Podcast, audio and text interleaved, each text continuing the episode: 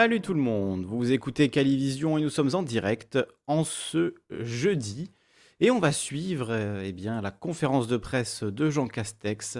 Ça faisait longtemps, on va regarder ça ensemble et moi de mon analyse, eh bien euh, on devrait entendre, si on était dans un monde normal, si les choses euh, voilà, fonctionnaient correctement avec ce gouvernement et dans ce pays, on devrait avoir l'annonce de la démission de la totalité du gouvernement aujourd'hui.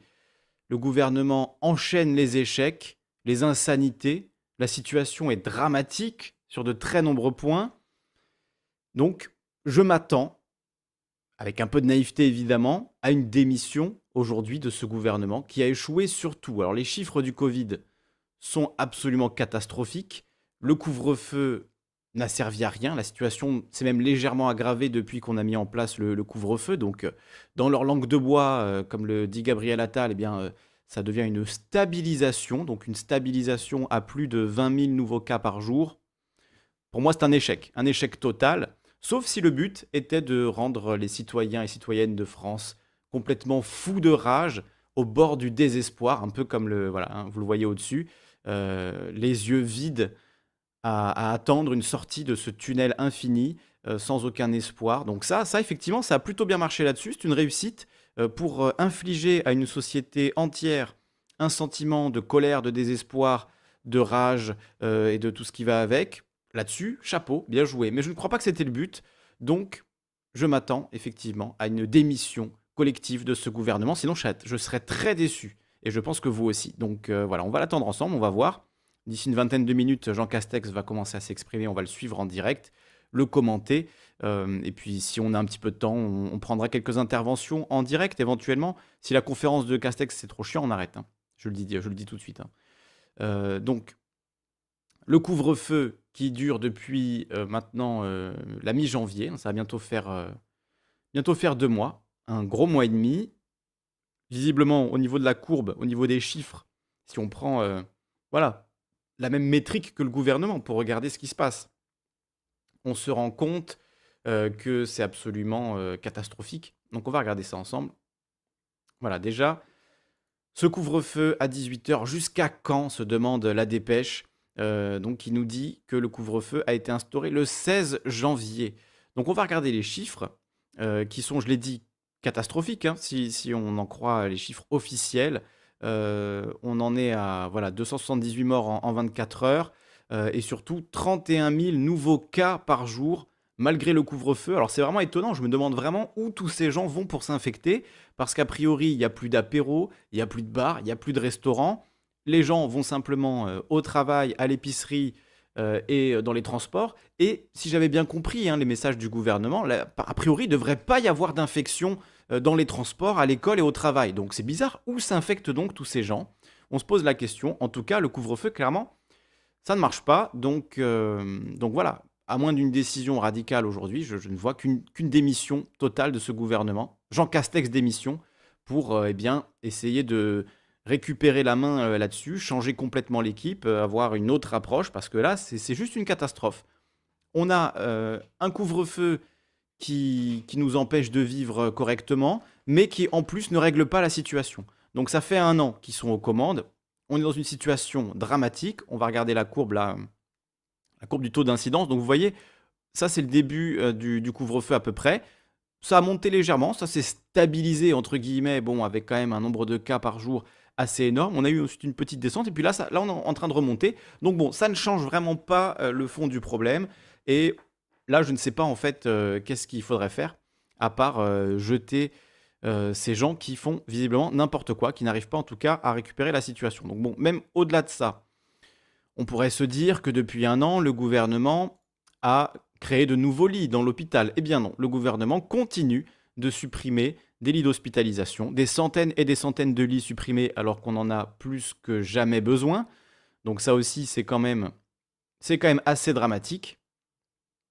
C'est quand même, euh, même plus que dramatique. En fait, c'est- presque, on est à un truc criminel, quoi. Quand on sait qu'on a besoin de lits et que le gouvernement continue d'en supprimer euh, dans toute la France, voilà, il n'y a pas de mots en fait. Il n'y a pas de mots. Donc vous avez plusieurs articles là qui en parlent.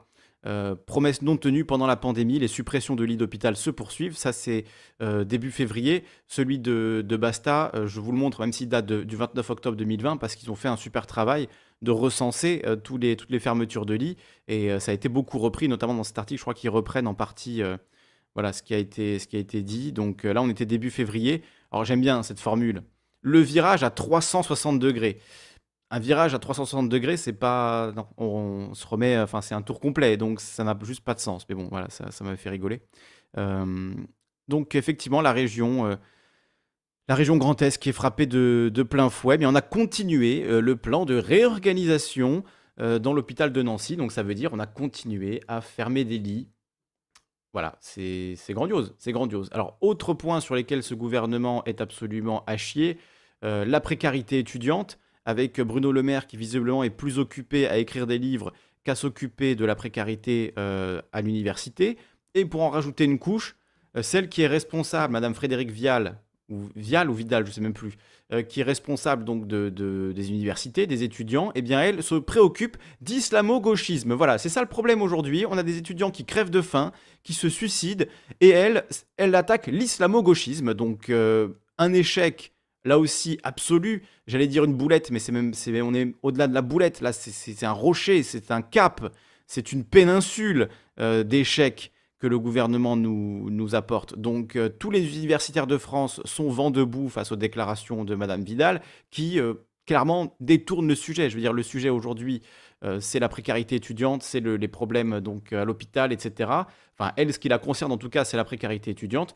Mais ce qui l'intéresse visiblement, c'est de dire qu'il y a un problème avec l'islamo-gauchisme, notion qui n'a absolument aucun sens.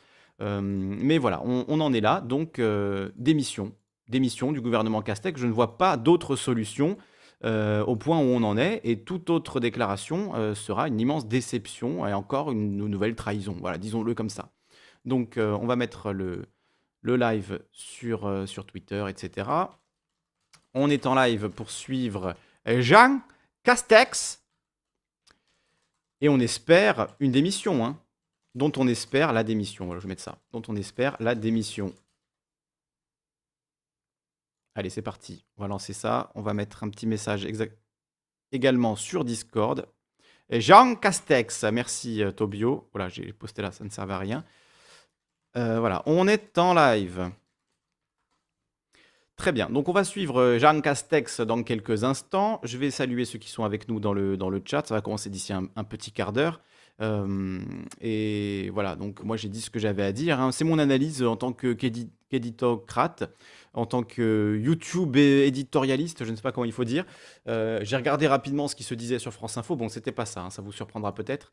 mais donc je, je, me dis, si on analyse froidement la situation avec recul, il n'y a pas d'autre solution. Ce gouvernement a échoué surtout, a échoué sur toute la ligne. Ce gouvernement n'est pas à la hauteur. Ce gouvernement est juste nul. Donc, démission. Si Macron ne veut pas démissionner lui-même, au moins que le, gouvernement euh, démissionne. Donc euh, voilà, voilà pour mon analyse.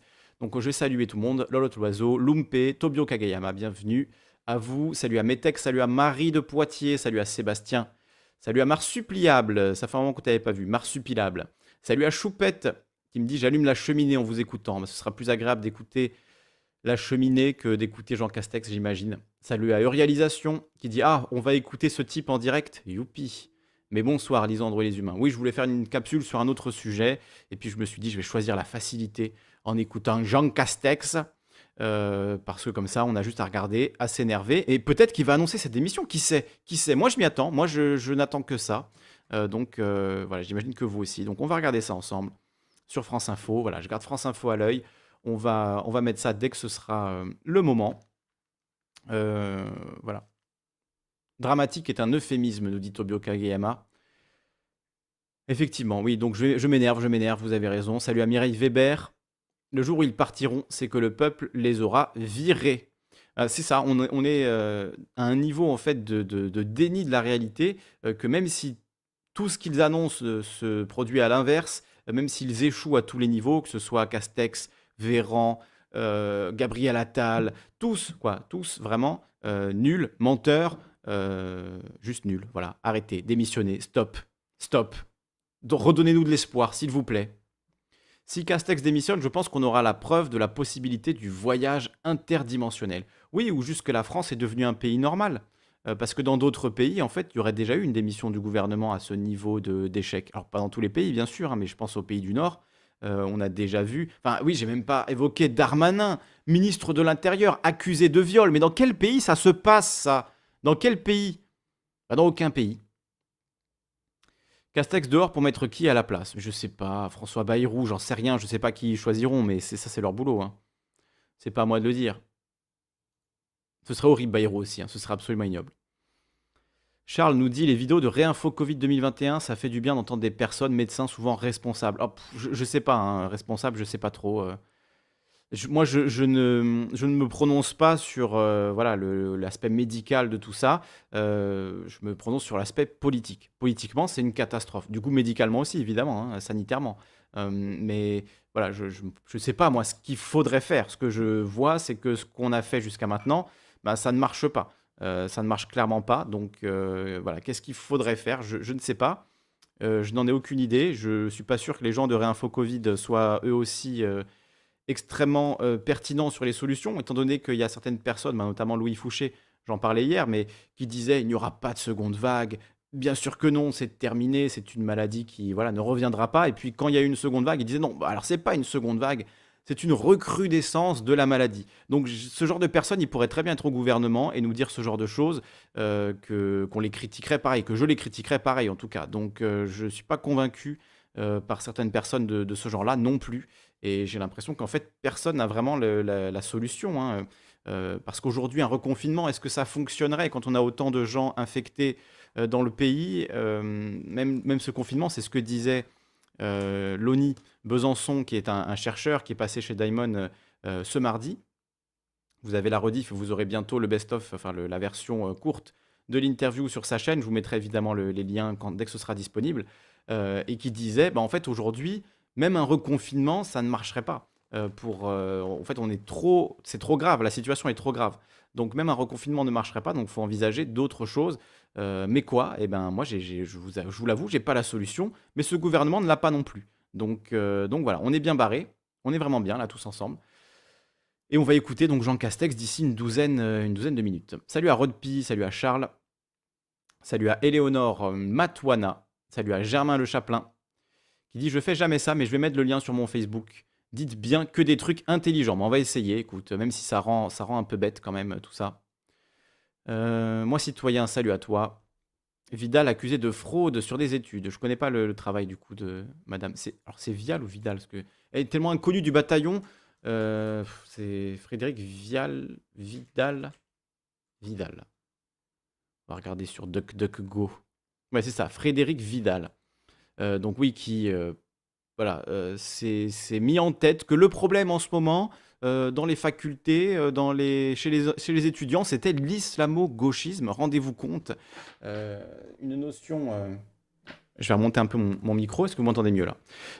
Une notion donc complètement foireuse hein, qui, qui, est dénoncée par tous les universitaires, par tous les chercheurs, tous les gens sérieux qui ont dit, Madame la ministre, en fait, juste démissionner, parce que là, vous dites n'importe quoi et euh, vous, en vous, vous, ridiculisez votre propos, vous ridiculisez le, gouvernement, même au sein du gouvernement, ça a été un couac majeur.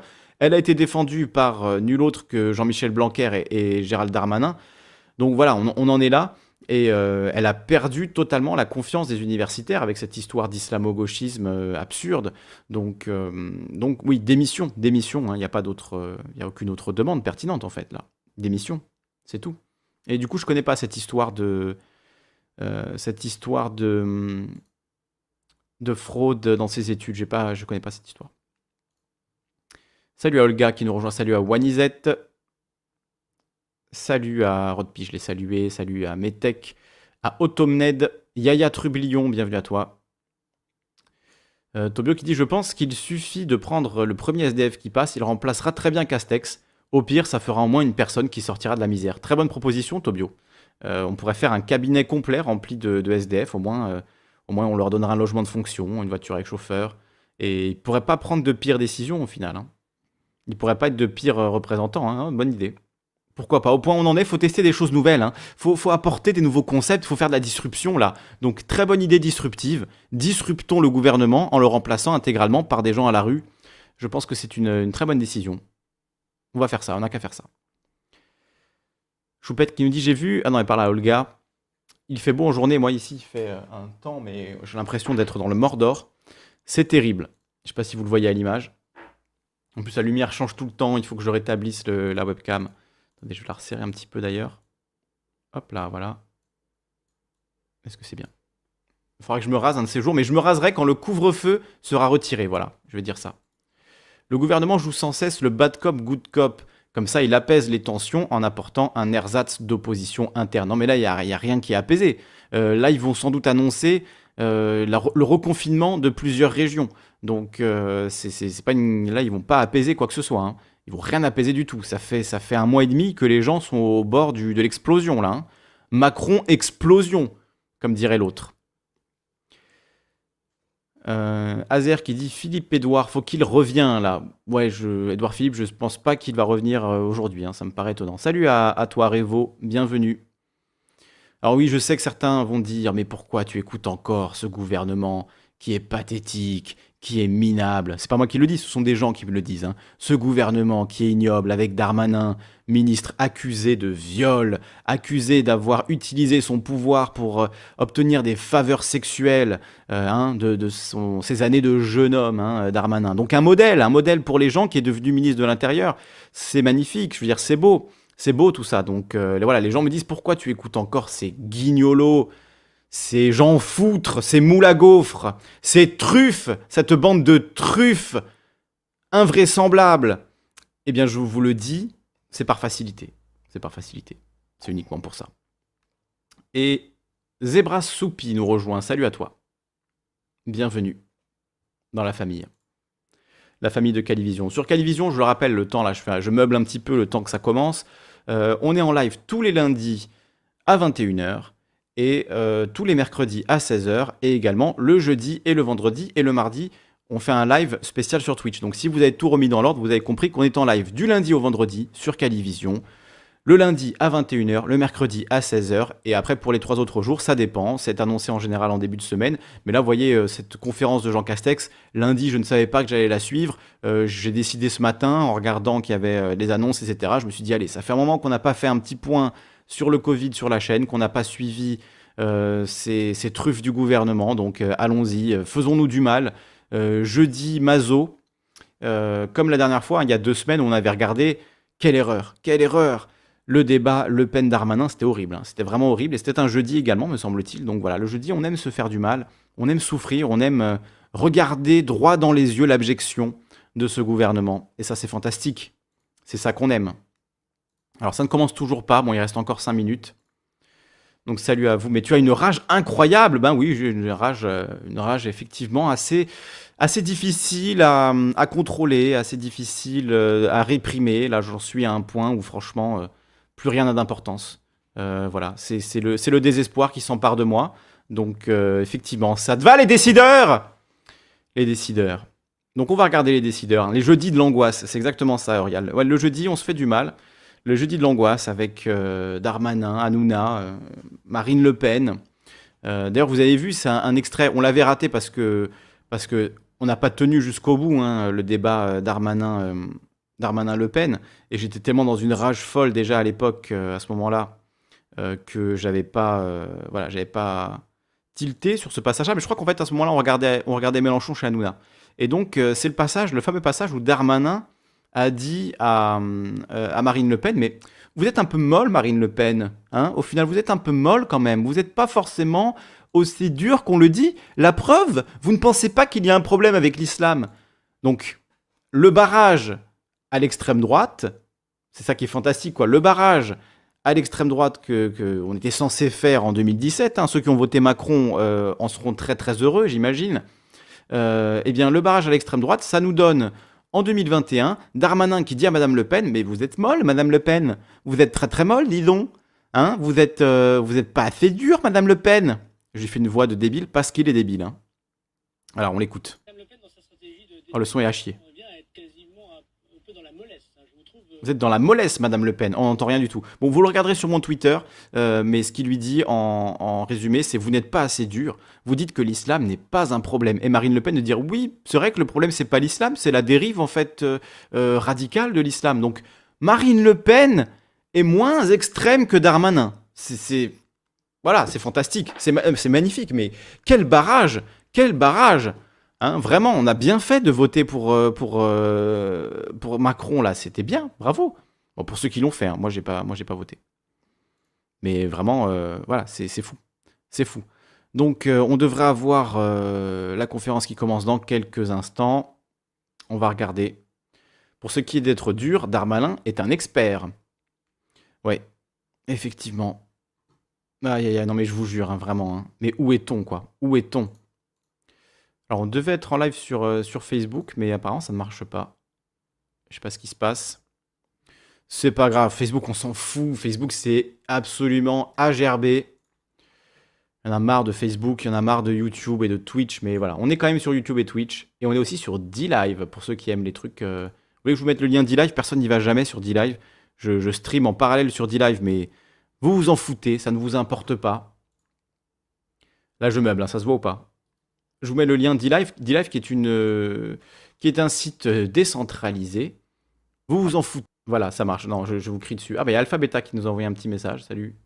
Salut, salut.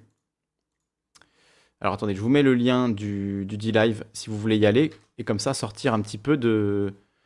Sortir un petit peu de ça. Je me répète, mais je voudrais te décrocher un sourire. Ils sont capables de rater leur démission. Oui, Poupi préventif. Non, il n'y aura pas de Poupi aujourd'hui. Poupi est malade. Poupi, il, il en a marre de voir ça, Poupi. Poupi, il est triste à cause de ce gouvernement. Oui, Poupi, évidemment, est un tel bon chien qui va venir quand même. Vous allez voir. On va le sortir. C'est lui qui va nous sauver, Poupi. Poupi, Poupi. Alors, est-ce qu'on met un petit... euh, Normalement, j'avais pas besoin là, de mettre un petit filtre. Petit filtre dégueulasse. Est-ce que si on se mettait comme ça, ça vous va là le cadrage? Et comme ça, on met Castex d'émission à côté. Hop là. Avec ses yeux. Hop là. Ça le fait là ou pas? Non. Non. Ouais, c'est un peu bizarre là. On va laisser tomber la miniature. Et on va se mettre la télé devant. Ouais, ça n'a pas encore commencé, il reste encore 5 minutes. Non, non, mais je vais mettre, je vais mettre Poupi, on en a besoin. C'est vrai qu'on en a besoin. Alors on va couper France Info en attendant, j'ai pas envie de me faire strike. Est-ce qu'on peut avoir le- du coup la conf peut-être sur un autre site plutôt que de le regarder sur France Info Maintenant que j'y pense, est-ce que ça va être diffusé sur le site de Matignon par exemple? Hein, Matignon. Matignon. Ils ont même pas de page Matignon, c'est quoi ce délire? Matignon. La, la recherche sur YouTube aussi, ça devient n'importe quoi. hein. Je veux dire, c'est catastrophique. Qu'est-ce que vous faites YouTube? Regardez, qu'est-ce que c'est ça? Qu'est-ce que c'est? Il n'y a pas de page Matignon YouTube. Euh, Gouvernement? Gouvernement, ça va être en direct sur gouvernement? Oui. On va regarder sur gouvernement du coup. Voilà. Ah mais vous voyez, vous voyez même pas ma recherche, mais c'était catastrophique la recherche YouTube. hein. C'était l'horreur. Horrible. Donc on va prendre directement sur le truc du gouvernement, comme ça on va moins se moins s'emmerder. Vous voyez, ça commence dans une minute. On y est, on y est. Donc on va écouter ça ensemble. Euh, S'il y a besoin, je ferai des petites interventions au milieu, mais on va, on va essayer d'écouter ça et puis vous réagissez sur le chat et je, et je lirai, euh, et je lirai vos messages euh, s'ils sont intéressants, s'ils sont bien. Donc soyez, soyez dignes. Soyez dignes dans la difficulté. Tu meubles tellement bien, on dirait Ikea. Bah, c'est le- Effectivement, moi, c'est des meubles, euh, c'est des meubles qui sont faits main. hein, c'est du travail d'artisan. C'est pas, voilà, c'est pas, euh, c'est pas la multinationale du meuble. hein, on est vraiment, on fait ça avec amour. Daglion qui dit bonjour. En parlant de médias plus intéressants que Facebook, je vous recommande Framasphère. Aucune censure. Et bonjour tout le monde. Effectivement, euh, Framasphère, je connais pas plus que ça, mais c'est une, alternative euh, qui peut être sympa. Framasphère, il y a aussi euh, Mastodon, il y a aussi Peertube, et je suis également sur Odyssey. Donc ce que j'utilise le plus, c'est Odyssey pour l'instant. J'ai aussi une, une instance Peertube que je vais commencer à mettre à jour. Mais voilà, des alternatives existent, donc on essaie de les développer tout doucement. C'est difficile euh, de le faire. Il y a le canard.tube aussi qui est, qui est très bien et sur lequel il va falloir que je mette des, des vidéos de plus en plus. Euh, il y en a déjà une d'ailleurs de vidéos de la chaîne. C'est celle qui a été euh, que j'ai dû censurer sur, sur YouTube, que j'ai dû interdire au moins de 18 ans parce que le contenu était vraiment hardcore. Donc, donc voilà, je l'ai mis sur le canard tube pour l'instant et j'ai pas encore mis d'autres vidéos de la chaîne. Tenez, je vous mets le lien. C'est une euh, alors c'est une, un live, une radio libre qui est assez dur. Où on a parlé de sujets difficiles, libération de la parole, sexisme, violence, pédophilie, enfin un sujet vraiment hard. Donc voilà, je l'avais limité sur, sur YouTube, mais vous pouvez la retrouver sur, sur le canard tube si vous avez l'estomac bien accroché. Et comme ça, c'est une occasion de vous présenter le canard tube. Voilà, ça commence. Jean Castex. Jean Castex arrive. Il enlève son masque. Il cherche ses lunettes. Ah, il les avait à la main. Alors j'arrête le. Non, pas de, pas de glottophobie, pas de. bonsoir, pas de discrimination sur l'accent. S'il vous plaît, un peu de respect, s'il vous plaît. On écoute Jean Castex. Que nous faisons face à la plus grave crise sanitaire de notre histoire récente. La plus grave. Cette crise, euh, nous l'avons combattue ensemble en nous appuyant sur deux principes qui ont toujours guidé notre action. Notre premier impératif n'a jamais été négociable, protéger votre santé, réussir à soigner tout le monde, à tout moment, partout sur notre territoire. N'importe quoi. Cela veut dire aussi protéger notre système de santé en évitant l'engorgement des services hospitaliers Dites-moi pour le et en aidant nos soignants qui accomplissent depuis des mois leur mission avec un dévouement et un engagement admirable. Je vais les voir euh, très régulièrement sur leur lieu de travail, encore deux fois cette semaine, d'abord pour les écouter, ensuite pour leur apporter l'entier soutien de l'État et de la nation. Notre deuxième exigence, c'est le devoir de vérité. C'est la condition de la confiance sans laquelle aucune mobilisation collective n'est possible. Car oui, face à ce virus, nous avons besoin de tenir ensemble et nous réussirons ensemble en nous appuyant sur la vigilance et l'esprit de responsabilité de chacune et de chacun de vous. Ce devoir de vérité m'oblige à vous dire ce soir que la situation sanitaire de notre pays s'est dégradée au cours des derniers jours. Nous avons compté hier plus de 30 000 cas positifs, un chiffre que nous n'avions plus atteint depuis novembre dernier. Après plusieurs mois marqués par un plateau se situant entre 15 000 et 20 000 cas par jour, le virus gagne de nouveau du terrain depuis une semaine. Le virus progresse en France comme presque partout en Europe. Je pense à l'Allemagne, à la Belgique, aux Pays-Bas ou à l'Italie, même dans les pays qui ont confiné. Comme chez nous, il se passe quelque chose depuis quelques jours. dans tous ces pays, l'explication la plus évidente tient à l'apparition de cette nouvelle forme de virus que l'on appelle les souches variantes, dont nous mesurons la progression jour après jour. La plus répandue dans notre pays, vous le savez, est de loin celle dite du variant anglais, qui concerne désormais à peu près la moitié des personnes atteintes de la Covid en France. Ce variant, nous savons depuis la fin janvier qu'il se diffuse à bas bruit et qu'il est susceptible de produire, à un moment donné, une nouvelle flambée épidémique parce qu'il est plus contagieux. Avec le président de la République, nous avons souhaité le mois dernier nous donner tous les moyens d'éviter un nouveau confinement que nous avions envisagé fin janvier sur la base de projections qui nous prédisaient une dégradation rapide et brutale de la situation. Cette décision s'est avérée la bonne, elle nous a permis de gagner du temps. Or, ce temps est précieux car chaque jour, nous avons un peu plus de personnes vaccinées. Et pendant ce temps, notre activité économique ne s'est pas effondrée, nos commerces ont pu rester ouverts, nos enfants ont pu aller à l'école, euh, dans les zones, bien entendu, qui n'étaient pas en vacances. Il faut imaginer qu'autour de nous, je pense au Royaume-Uni ou à l'Allemagne, les enfants n'ont pas mis les pieds à l'école depuis plus de deux mois. Grâce aux efforts de tous, nous avons, pendant plusieurs semaines, réussi à stabiliser l'épidémie. C'est une réussite collective que je veux saluer. J'entends également certains appeler à un confinement dur et immédiat dans l'espoir de nous débarrasser une bonne fois pour toutes du virus. Quatre semaines et puis on est débarrassé. Malheureusement, notamment en raison de la propagation des variants, c'est loin d'être aussi simple. Voyez d'ailleurs que les confinements très durs auxquels ont procédé certains de nos voisins ne leur ont pas permis d'atteindre l'objectif zéro Covid. Un confinement peut être nécessaire, mais il n'est jamais anodin. Il signifie des fermetures de commerce, la fermeture des écoles, des limitations drastiques des déplacements. J'observe d'ailleurs que beaucoup de ceux qui appellent au confinement en général se disent très souvent, quand on les interroge plus précisément opposées à chacune de ces modalités. Il faudrait confiner mais sans fermer les commerces, sans fermer les écoles, sans rétablir l'attestation de déplacement. Le confinement est ainsi un levier auquel nous devons recourir quand on ne peut pas faire autrement. Il faut le faire à bon escient, au bon moment et dans la bonne mesure. Il faut tout faire pour le retarder, pour laisser à la vaccination le temps de produire des effets. Notre objectif reste toujours le même. Tenir, traverser cette crise qui se prolonge en sauvant le maximum de vies, en protégeant nos hôpitaux, mais aussi autant que nous le pourrons, en préservant nos modes de vie, notre économie, l'éducation de nos enfants. La recherche de ce juste équilibre, de ce difficile équilibre, a toujours été et restera la colonne vertébrale de notre action.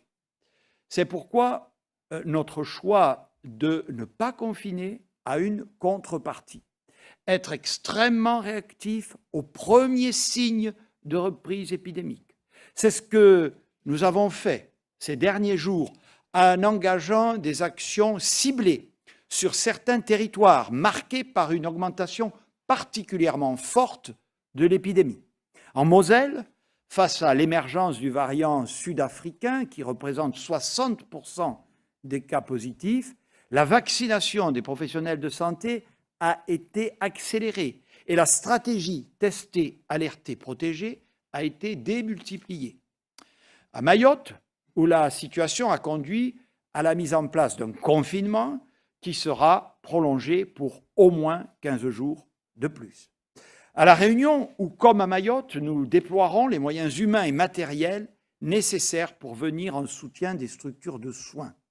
Enfin, dans l'aire urbaine de Nice et dans l'agglomération de Dunkerque, où la circulation des niveaux 3 à 4 fois supérieurs à la moyenne nationale a été constatée et où un confinement sera mis en place le week-end à compter de ce samedi. Nous devions agir et nous l'avons fait avec le soutien des élus de ces territoires dont je veux saluer ici l'esprit de responsabilité. Le confinement le week-end est une mesure lourde, ce d'autant qu'elle se conjugue avec le couvre-feu maintenu à 18 heures. C'est une mesure intermédiaire dont nous espérons qu'elle permettra d'infléchir la tendance observée. C'est une mesure ciblée sur certains territoires où l'épidémie s'emballe, ce qui nous semble la bonne méthode pour pouvoir agir vite et fort là où c'est nécessaire, sans impacter des territoires où l'épidémie recule, il y en a, ou circule moins fortement. Et sur cette base, sur ce diagnostic, il apparaît aujourd'hui que la situation épidémiologique et hospitalière dans d'autres agglomérations ou départements suscite une vigilance maximale car ces territoires cumulent des indicateurs défavorables.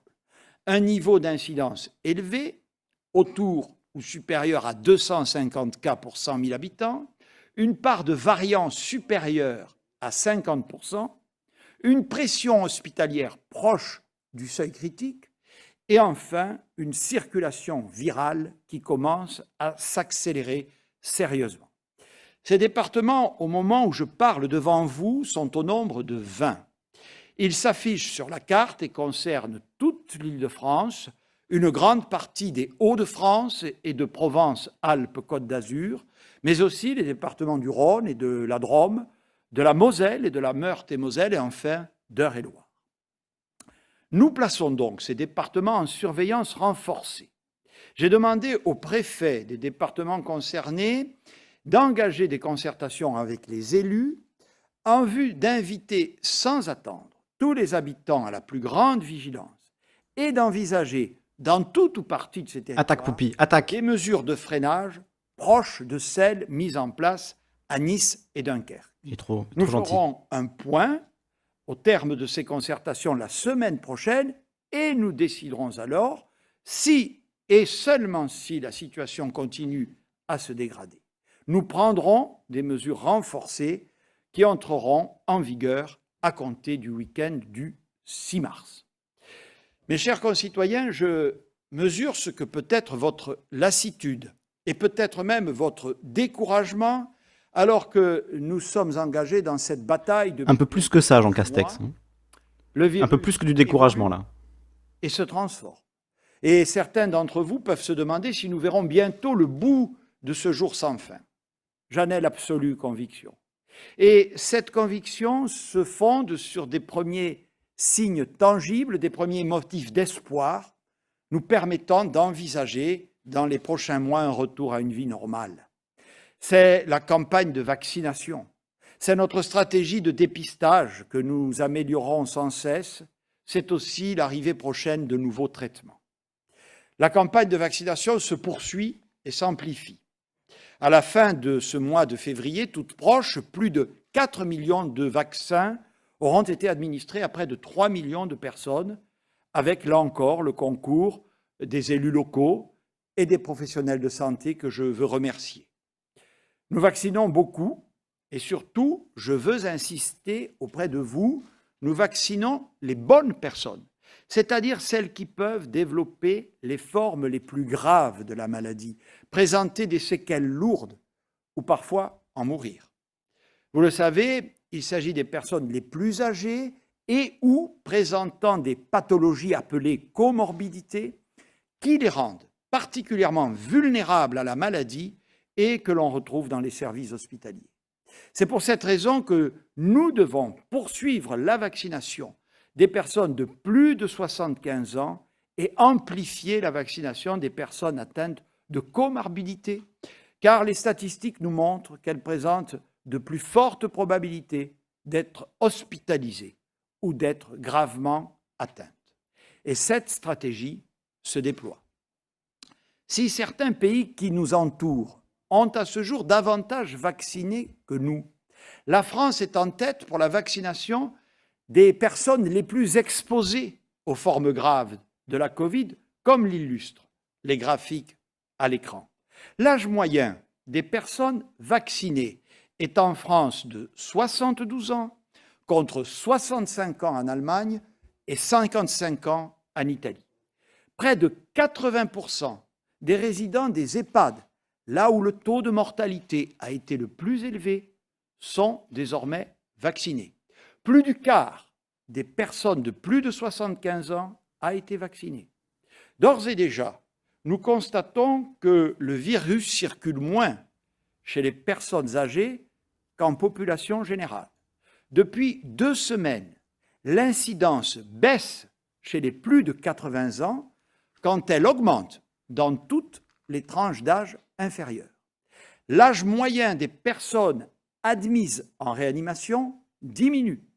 Cela montre que les effets de la campagne vaccinale commencent à se faire sentir sur nos concitoyens les plus âgés, donc les plus fragiles, qui sont désormais mieux protégés. Aujourd'hui marque une étape nouvelle avec l'entrée en scène des médecins généralistes et des pharmaciens.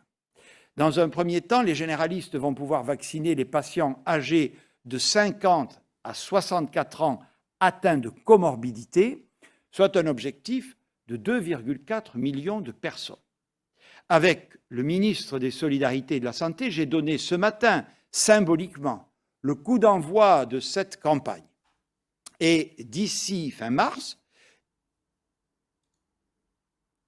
de 75 ans seront vaccinés et nous ouvrirons début avril la vaccination aux plus de 65 ans. Pour autant, nous dépendons de la fabrication et de la livraison des doses commandées par l'Union européenne et il faudra nous armer de patience. Mais je sais que vous mesurez ce chantier titanesque et sans précédent que représente pour l'industrie mondiale le fait de produire des centaines de millions de doses en un temps record, produire des vaccins eux-mêmes découverts en un temps record. Il n'en reste pas moins qu'à la mi-mai, la totalité des personnes de plus de 50 ans se seront vues proposer une première injection. Olivier Véran et le professeur Alain Fischer reviendront sur cette stratégie vaccinale dans un instant. Nous pouvons aussi compter sur notre système de dépistage, la fameuse stratégie tester, alerter, protéger que nous ne cessons de renforcer. L'accès aux tests est facilité, notamment dans les établissements d'enseignement, avec le déploiement des tests salivaires qui doivent permettre rapidement de tester 300 000 enfants par semaine, c'est-à-dire près de six fois plus qu'aujourd'hui, et donc de mieux les protéger. Pour l'ensemble du pays, les délais de dépistage et de rendu des résultats continuent à se réduire. Le tracing, la surveillance des cas contacts est désormais quasi immédiat après l'identification d'un cas positif. Et le dispositif d'accompagnement à domicile des personnes isolées se déploie partout sur le territoire national. Et là encore, je le souligne, pour la mise en œuvre, pays les délais de dépistage totalement gratuits. Un grand merci aux professionnels de santé, notamment dans les laboratoires, les caisses d'assurance maladie, les ARS, les collectivités locales et les associations.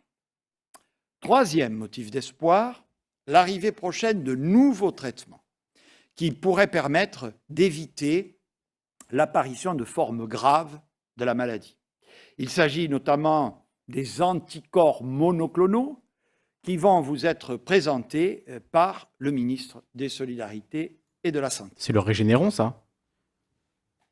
Les anticorps euh, monoclonaux Non, c'était des polyclonaux, euh, le. Ministre, mesdames, messieurs. On écoute Olivier Véran, ministre de la Santé. De baisse de la circulation du virus dans notre pays. Non, c'est faux. Nous enregistrons à nouveau une hausse.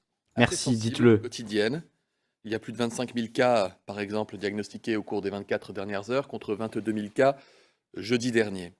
Nous pouvons dire que, hélas, en une semaine, nous avons effacé les deux semaines de baisse qui avaient précédé. Cela n'est pas une surprise, cela n'est pas étonnant, et vous l'avez dit, cela se constate par. Ah, c'est pas une surprise. C'est pas une surprise. De, la pression qui est euh, créée par. Donc vous êtes nul et vous le savez, quoi. Variants du Covid-19 dont on sait qu'ils sont euh, plus contagieux. Si je devais résumer la situation, je dirais que grâce aux mesures de gestion que nous avons mises en place, et notamment le couvre-feu, le télétravail, grâce au respect des gestes barrières par euh, les Français, nous arrivons à faire reculer encore le Covid-19. Tu viens de dire le contraire, gros. Jusqu'à présent dans notre pays. Mais du fait de sa plus grande contagiosité intrinsèque, c'est-à-dire que le virus par lui-même est plus contagieux quand il est euh, ah. un variant. C'est la eh faute du virus en fait. À faire reculer cette diffusion du variant qui lui, bah oui.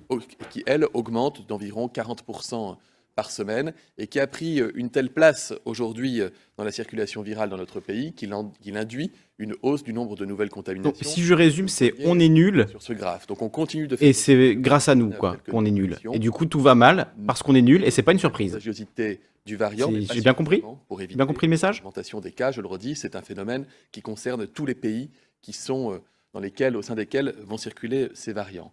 Sur la diapositive suivante, vous allez voir qu'en réalité, euh, il y a un impact hospitalier lié à cette augmentation de la diffusion du virus, avec des hospitalisations qui avaient baissé. Alors on ne voit pas encore la hausse des hospitalisations, mais on sait depuis un an que lorsque le nombre de cas augmente, eh bien, le nombre d'hospitalisations va finir par augmenter quelques jours après. De la même manière, la tension dans les réanimations reste forte dans notre pays. Vous voyez, on n'est pas réellement sorti de la deuxième vague en termes de charges hospitalières et de charges de réanimation. Et les médecins les équipes soignantes nous disent ô combien c'est difficile au quotidien de faire face à un afflux de malades. Vous l'avez dit, c'est une, donnée tout à fait nouvelle et, et je pense fondamentale pour la suite, c'est que l'âge moyen des patients admis à l'hôpital, l'âge moyen des patients qui font des formes graves aux urgences ou en réanimation, cet âge moyen diminue de 6-7 ans euh, en moyenne, c'est-à-dire que les patients en réanimation qui avaient plutôt 63 ans, désormais semblent se diriger vers une moyenne d'âge vers 55 ans. Ça ne veut pas dire que le virus est plus grave chez les jeunes,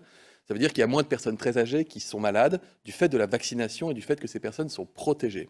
Ce qui veut dire qu'on peut espérer, ce serait la suite logique, et nous le saurons bientôt, que pour 100 malades donnés, eh bien, il y ait moins de formes graves proportionnellement qu'auparavant. Ce serait évidemment. Est-ce qu'on pourrait avoir la courbe des fermetures de lits, ou plutôt des ouvertures, espérons, des ouvertures de lits dans l'hôpital? Ben non, ils vont pas le montrer parce que ça montrerait qu'ils ont fermé des centaines de lits depuis le premier confinement. Donc euh, ça, ils vont pas le montrer. Hein. Ils vont pas en parler, ça. Euh, qui, fait qu'il y a des territoires qui sont plus ou moins touchés que d'autres. Mais globalement, aujourd'hui, plus d'un cas sur deux de, nouveaux, de nouvelles contaminations dans notre pays est lié à du variant anglais et environ 5 à 6% des contaminations sont liées à du variant dit brésilien ou encore sud-africain. Voilà il y a du variant. Ces informations. Vous dire également que l'impact hospitalier dans certaines régions, il est plus fort que dans d'autres. C'est notamment le cas en région PACA ou en Haute-France, et que nous sommes obligés d'organiser au quotidien ce qu'on appelle des évacuations sanitaires pour transférer des malades en état grave, souvent en coma, avec intubation, ventilation artificielle, d'un hôpital à un autre d'une même région, voire ça pourrait reprendre d'une région à une autre région, tant la charge hospitalière peut être importante par endroit, et cela nécessite, cela justifie pleinement des mesures nouvelles qui ont pu être prises, qui ont pu être prises, que ce soit à Nice ou à Dunkerque, et qui pourraient donc être prises dans 20 euh, euh, départements supplémentaires dans les prochains jours. Comme vous l'avez dit, Monsieur le Premier ministre, il faudra que cette constatation se fasse et que si nous constatons encore une hausse de la pression épidémique, des décisions soient prises. Un point effectivement sur la vaccination pour vous informer de l'état des lieux aujourd'hui des publics qui peuvent bénéficier de cette vaccination. Si vous avez, je le rappelle, 75 ans ou plus, que vous soyez en établissement, si vous êtes en établissement pour personnes âgées en EHPAD, normalement vous avez été vacciné, puisqu'on a couvert 80% des personnes âgées en établissement collectif, et donc c'était la cible que nous avions fixée. Les 20% restants sont en général des personnes qui sont contre-indiquées pour la vaccination ou qui ont émis à plusieurs reprises un refus. 80%, c'est une très belle couverture de la population la plus fragile. Si vous êtes âgé de 75 ans et plus et que vous vivez chez vous, eh vous pouvez prendre rendez-vous sur Internet sur le site santé.gouv.fr ou par le numéro vert national ou en appelant directement le centre le plus proche de chez vous. Il y en a 1200 sur toute la France. Vous pouvez prendre rendez-vous pour vous faire vacciner avec ce qu'on appelle les vaccins à ARN messager, c'est-à-dire les vaccins Pfizer et Moderna. La vaccination de ce public de 75 ans et plus se poursuit. Elle va se poursuivre en mars et nous devrions, nous espérons, avoir terminé la vaccination de toutes les personnes âgées volontaires d'ici à la fin du mois de mars, permettant donc ensuite d'ouvrir la vaccination aux 65 ans et plus. Si vous êtes plus jeune, voire beaucoup plus jeune, mais que vous figurez sur une liste de personnes qui sont atteintes de maladies particulièrement graves, qui a été élaborée d'ailleurs par le professeur Fischer, et qui fait que vous êtes très fragile au risque du virus, vous pouvez aussi vous faire vacciner en centre de vaccination avec une prescription médicale, avec les vaccins Pfizer et Moderna. Si vous êtes âgé de 50 à 65 ans, vous l'avez dit, Monsieur le Premier ministre, et que vous êtes atteint de comorbidité, c'est-à-dire des maladies qui vous exposent à des risques de forme grave de Covid, vous pouvez contacter votre médecin s'il ne vous a pas contacté lui-même, et vous pouvez vous faire vacciner en cabinet médical de ville directement. Aujourd'hui, 35 000 Français ont été vaccinés par du vaccin AstraZeneca.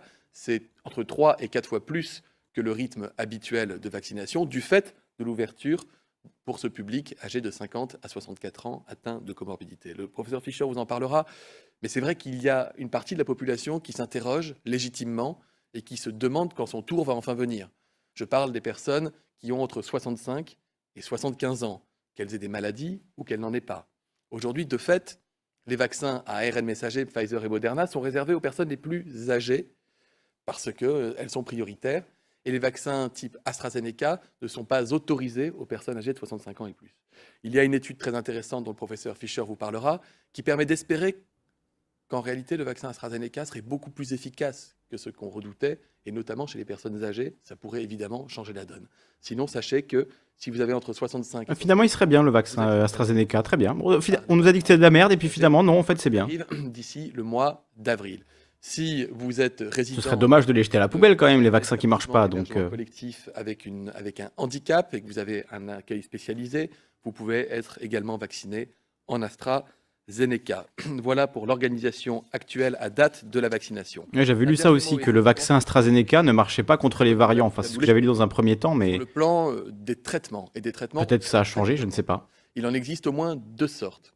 D'abord, il y a ce qu'on appelle un traitement par interféron. L'interféron est un ah. vieux médicament qu'on utilise dans différentes maladies et qui vient compenser des déficits d'interféron chez certaines personnes. Et l'interféron, finalement, c'est une manière pour l'organisme de réagir face à des infections. Et si vous êtes carencé en interféron, on peut vous administrer ce traitement et ça pourrait limiter le risque de formes graves. Ce sont des équipes françaises, notamment l'équipe du professeur Casanova, mais également les études qu'on appelle l'étude Coverage, qui est menée par l'équipe du professeur Malvi. Casanova, s'il a dit toute la France et qui permet, dans le cadre d'une recherche clinique, dans un cadre protocolisé bien précis, à des personnes qui sont à risque de développer des formes graves de recevoir ce traitement. Nous saurons dans quelques semaines si ce traitement est efficace. Deuxième, la deuxième nouveauté thérapeutique, c'est ce qu'on appelle des anticorps monoclonaux, là aussi des traitements très innovant. Il en existe plusieurs sortes. Je vous fais grâce de l'explication du fonctionnement de ces médicaments, qui est très complexe. Mais sachez que l'Agence nationale de sécurité du médicament a accordé ce qu'on appelle une autorisation temporaire d'utilisation des anticorps monoclonaux pour limiter les risques de survenue de formes graves chez des personnes dont l'état de santé les expose à des risques particulièrement élevés de formes graves. Là, il ne s'agit pas à proprement parler d'études cliniques, on est déjà dans une pratique thérapeutique, évidemment encadrée. Quelques 83 centres hospitaliers ont déjà reçu des milliers de ce traitement qui pourront commencer à être administrés avec prudence, initialement dans un cadre hospitalier pour des patients âgés de 80 ans et plus et qui ont des troubles de l'immunité. Mais la France, et c'est le premier pays européen à l'avoir fait, a commandé des dizaines de milliers de doses d'anticorps monoclonaux d'une génération supérieure qui arriveront en Dizaines de milliers de doses la mi-mars. Juste pour préciser, hein, il a dit qu'on allait attendre encore euh, une quinzaine de jours. Donc euh, si on multiplie le nombre de cas qu'on a eu entre hier et aujourd'hui, c'est-à-dire 30 000, plus de 30 000 en réalité, mais on va dire 30 000, 30 000 fois 15, c'est 450 000 nouveaux cas. Donc euh, effectivement, si on a envie d'avoir euh, près de 500 000 personnes contaminées euh, en plus sur les 15 prochains jours, allons-y. Réduction majeure des risques de formes graves. J'ajoute que les premiers, premiers traitements que nous avons commandés, et ça ne fait pas de mal, ont été produits en Alsace, ce qui montre que la production des médicaments en France se porte bien de ce point de, de, ce point de vue-là. Voilà, ce sont donc des pistes thérapeutiques intéressantes, des espoirs nouveaux qui permettront, nous n'en doutons pas, de renforcer notre arsenal de moyens pour lutter contre la diffusion de ce N'en doutons pas. Merci beaucoup, monsieur. Ah bah merci, ah, merci beaucoup. Hein. J'ai souhaité que des explications complémentaires Poupi revient, Poupi. données sur notre stratégie vaccinale. C'est moi où le son se désagrège de plus en plus, c'est insupportable. Vous savez, le président du Conseil d'orientation de la stratégie vaccinale de bien vouloir s'exprimer à présent. Merci, monsieur le professeur. Merci, merci monsieur le Premier ministre et merci, monsieur le ministre. Donc effectivement, aujourd'hui, une nouvelle phase de la vaccination s'est ouverte avec, euh, comme cela vient de vous être indiqué, euh, la possibilité pour les médecins généralistes, aussi les médecins du travail, de vacciner avec euh, le produit AstraZeneca, donc qui est une nouvelle étape qui va permettre d'amplifier, de diversifier la, la vaccination. Donc après tout, à l'occasion de cette nouvelle phase, Trop fort, trop fort. intéressant de faire un point sur les connaissances sur les vaccins dont nous disposons, car il se trouve que dans les deux, trois derniers jours, une série d'informations tout à fait positives euh, viennent conforter l'intérêt d'utiliser ces, vaccins, de les utiliser bien sûr euh, de la façon la plus optimale possible et euh, au bénéfice du plus grand nombre. En ce qui concerne le vaccin Pfizer, comme vous le savez, l'État d'Israël a commencé à vacciner massivement sa population et de façon assez rapide. Et aujourd'hui même est sortie une étude et publiée une étude dans le, New England Journal of Medicine qui fait état des résultats de la vaccination chez les 500 000 premières personnes qui ont été ainsi vaccinées dans ce pays, comparé à 500, 600 000 environ personnes qui n'ont pas été vaccinées. Et cette étude montre que l'efficacité du vaccin est largement aussi bonne, confirme très largement, même un tout petit peu au-dessus, euh, les données qui avaient été publiées lors des études de phase 3, avec, je ne vais pas entrer dans le détail des chiffres, mais une protection contre la maladie, contre les formes sévères de maladie, contre l'hospitalisation, contre les décès même. C'est la première fois qu'il y a des données qui concernent les décès, euh, qui dépassent 90% euh, des personnes. Donc c'est une excellente nouvelle. Alors un tout petit élément de prudence, c'est que par définition, ce sont des résultats qui sont fondés sur des études de court terme. Les, les quelques, chiffres que j'indique euh, sont, se situe à, euh, après l'administration la, de la seconde dose, qui doit être administrée, qui est indispensable pour obtenir ces bons résultats, trois à quatre semaines après la première et sept jours plus tard. Donc c'est évidemment une étude à court terme. Il ne peut pas en être autrement. Il faudra suivre au cours du temps ce qui se passe. Une seconde bonne nouvelle que l'on peut euh, tirer de cette étude, de ce travail assez remarquable et très rapidement euh, publié, ce qui est une très bonne chose, c'est le fait que les personnes âgées euh, les personnes âgées de plus de 65 ans, les personnes âgées de plus de 75 ans, les personnes âgées de 80 ans bénéficient également de cette protection comme des personnes plus jeunes. Et il était fait allusion tout à l'heure au remarquable succès, je pense, de la vaccination dans les maisons de retraite en France. Donc très vite, on devrait pouvoir, euh, et déjà on en a entendu les premiers euh, éléments, les premiers signaux, penser voir euh, cela se traduire de la même façon en France avec des, un taux de protection des 80% de personnes déjà vaccinées euh, qui permettra d'observer la réduction d'hospitalisation et de décès. Donc c'est une très très bonne nouvelle pour toutes les personnes seniors euh, qui ont été vaccinées ou qui vont être vaccinées.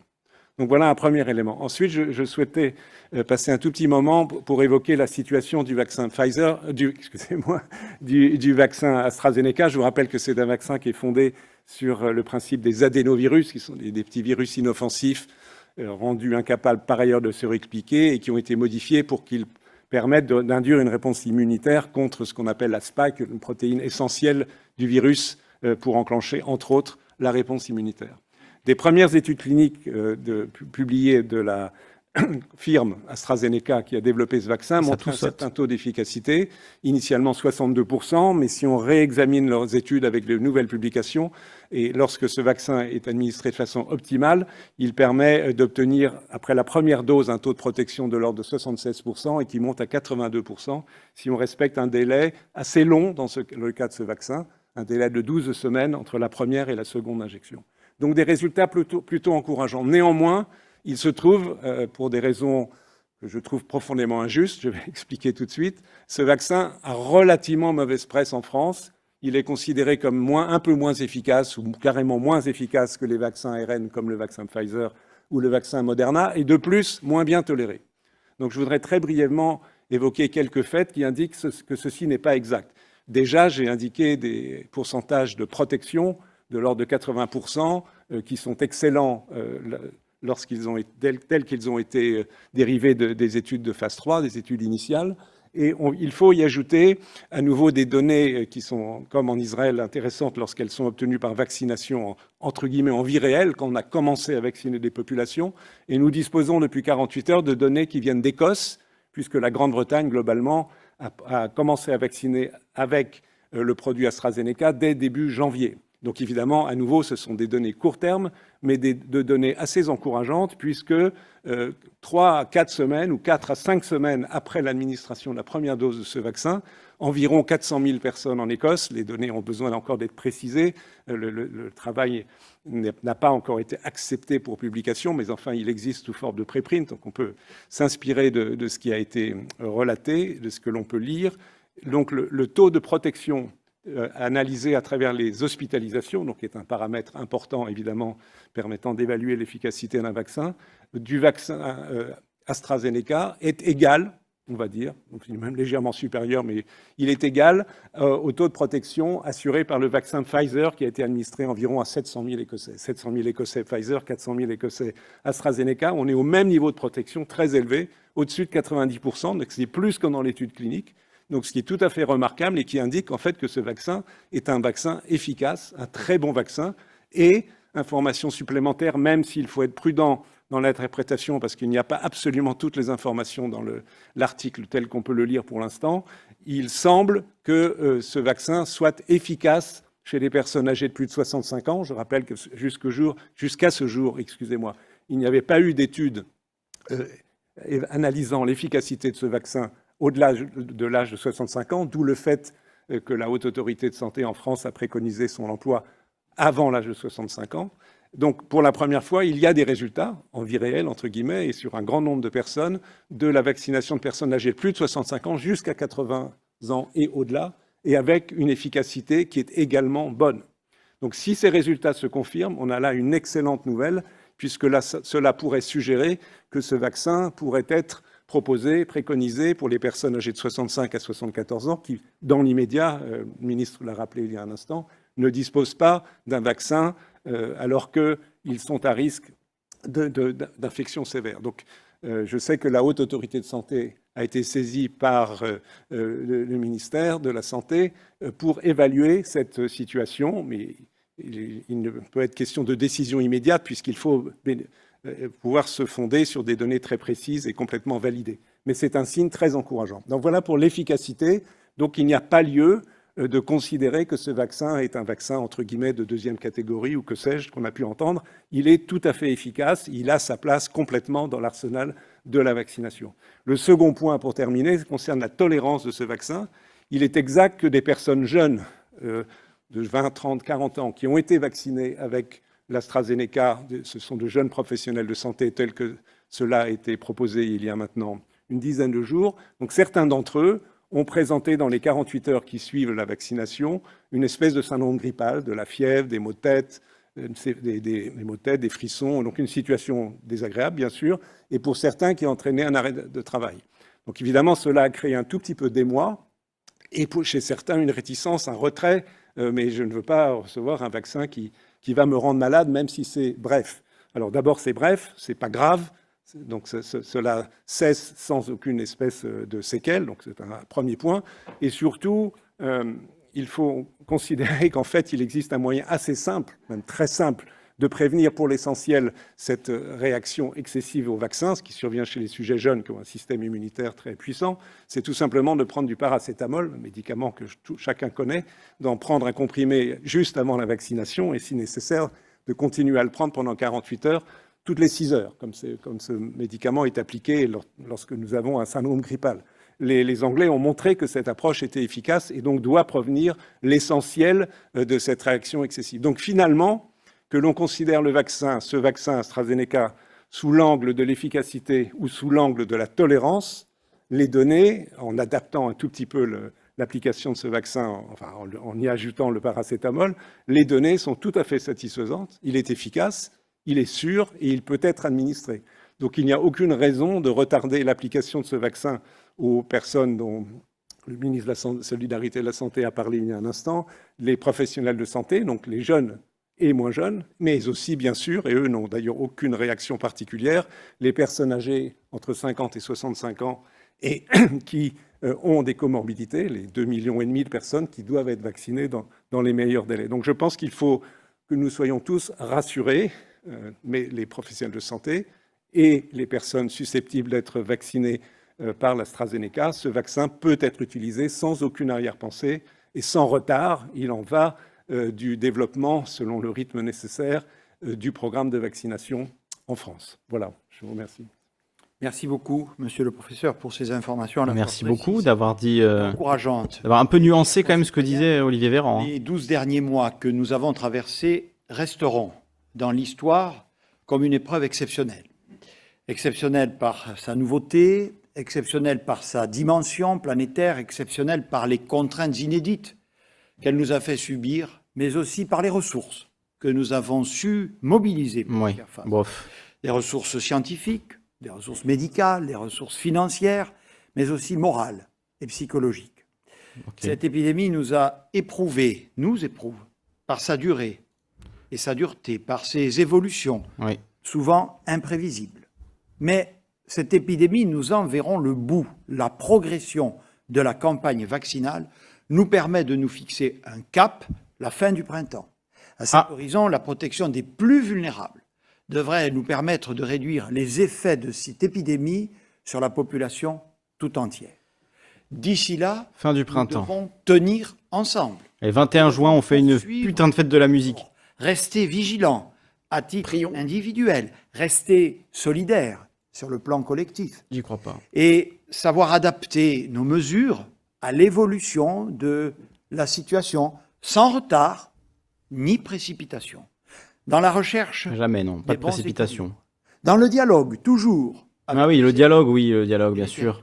El famoso dialogue du gouvernement. La transparence et la vérité. Mais oui, mais oui. Respect bien sûr. de notre seul objectif, vous protéger. Je vous remercie et je me oh à votre disposition avec le ministre et le professeur Fischer pour répondre à vos questions. Oh là là, on regarde les questions. Bon, allez, je vais vous donner le lien du Discord et puis on va faire quelques interventions avant de, de juste vous avez cité, qui vous lâcher l'affaire.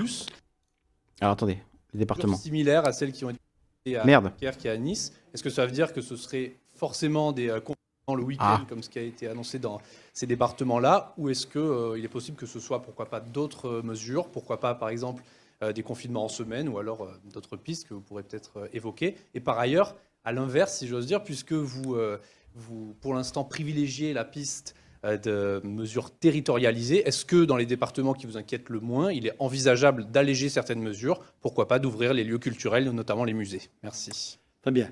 Donc il y a deux questions. On est d'accord. Je réponds tout de suite. Euh, la nature des mesures que nous pourrions prendre, je vais être très précis, euh, à l'échéance du week-end, pas celui-là, le suivant, après les concertations, si la situation dans ces départements, dans ces territoires, venait encore à se dégrader, nous envisageons évidemment que ce soit des mesures de la nature de celles prises en concertation à Nice ou dans l'agglomération euh, niçoise au sens large et à Dunkerque.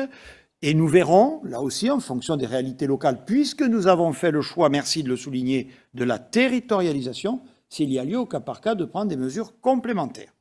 Nous nous adapterons à la réalité. L'objectif est de ralentir au maximum la progression épidémique. Bah oui, c'est sûr, oui. Malheureusement, j'allais dire sur le plan national, vous avez raison, il y a des, je l'ai dit, c'est ce qui justifie cette stratégie territoriale, il y a des départements, des zones urbaines où, effectivement, nous constatons des situations mieux maîtrisées, mieux maîtrisées, voire en légère baisse par rapport, vous savez qu'on raisonne en moyenne sur 7 jours. Néanmoins, l'évolution générale, globale, en France et en Europe, où vous voyez même les pays qui ont confiné durement observer une reprise des taux d'incidence, ne nous permettent pas, à ce jour, d'envisager des mesures de relâchement. Toutefois, vous avez raison, sur le principe, une approche territoriale, en fonction de l'évolution des données, devrait pouvoir nous permettre de prendre de telles mesures. Thierry Curté à France 2. Est-ce que, euh, puisque vous adaptez le dispositif, vous pourriez aller jusqu'à, par exemple, euh, attribuer un nombre de vaccins différents en fonction des zones les plus touchées et en fonction des zones les moins touchées? Un peu plus euh, dans les zones touchées, un peu moins en Bretagne et au Pays Basque, par exemple. Et puis, on a une actualité sportive ce week-end. Le 15 de France ne pourra pas jouer. Visiblement, il y a eu un certain nombre euh, de choses qui se sont déroulées, notamment pendant les entraînements. Il a été conseillé au 15 de France de ne pas s'entraîner. Il semble qu'il se soit entraîné. Pourrait-il y avoir des sanctions euh, de la part du gouvernement si l'enquête était à charge contre, par exemple, les entraîneurs ou l'encadrement de l'équipe de France? La sanction. Alors, je vais demander à, Olivier Véran de vous répondre sur les, l'allocation de doses vaccinales en, prison, les rugbymen. Réalité épidémique. Je, vous fais observer que j'ai déjà indiqué dans mon propos que nous avions recouru à, cette euh, technique, si je puis m'exprimer ainsi, notamment lorsque, c'est le cas de la Moselle, le variant euh, sud-africain était plus important. Et je vais laisser à Olivier Véran le soin de compléter ma réponse. Oui, pardon. Oui, nous avons euh, effectivement opté pour des stratégies territoriales là où c'était absolument nécessaire. Du vaccin ARN messager euh, en Moselle, parce que là-bas, il y a du, du variant. Je sens que les journalistes, ils vont juste leur servir la soupe, là, que ça va être inintéressant possible. On va prendre quelques, quelques interventions avant 19h. Euh, voilà, parce que c'est infernal, quoi. C'est juste l'enfer. Si vous voulez aller suivre la conférence, je vous mets le lien dans le chat. Voilà. Combien de gens, d'ailleurs, en direct?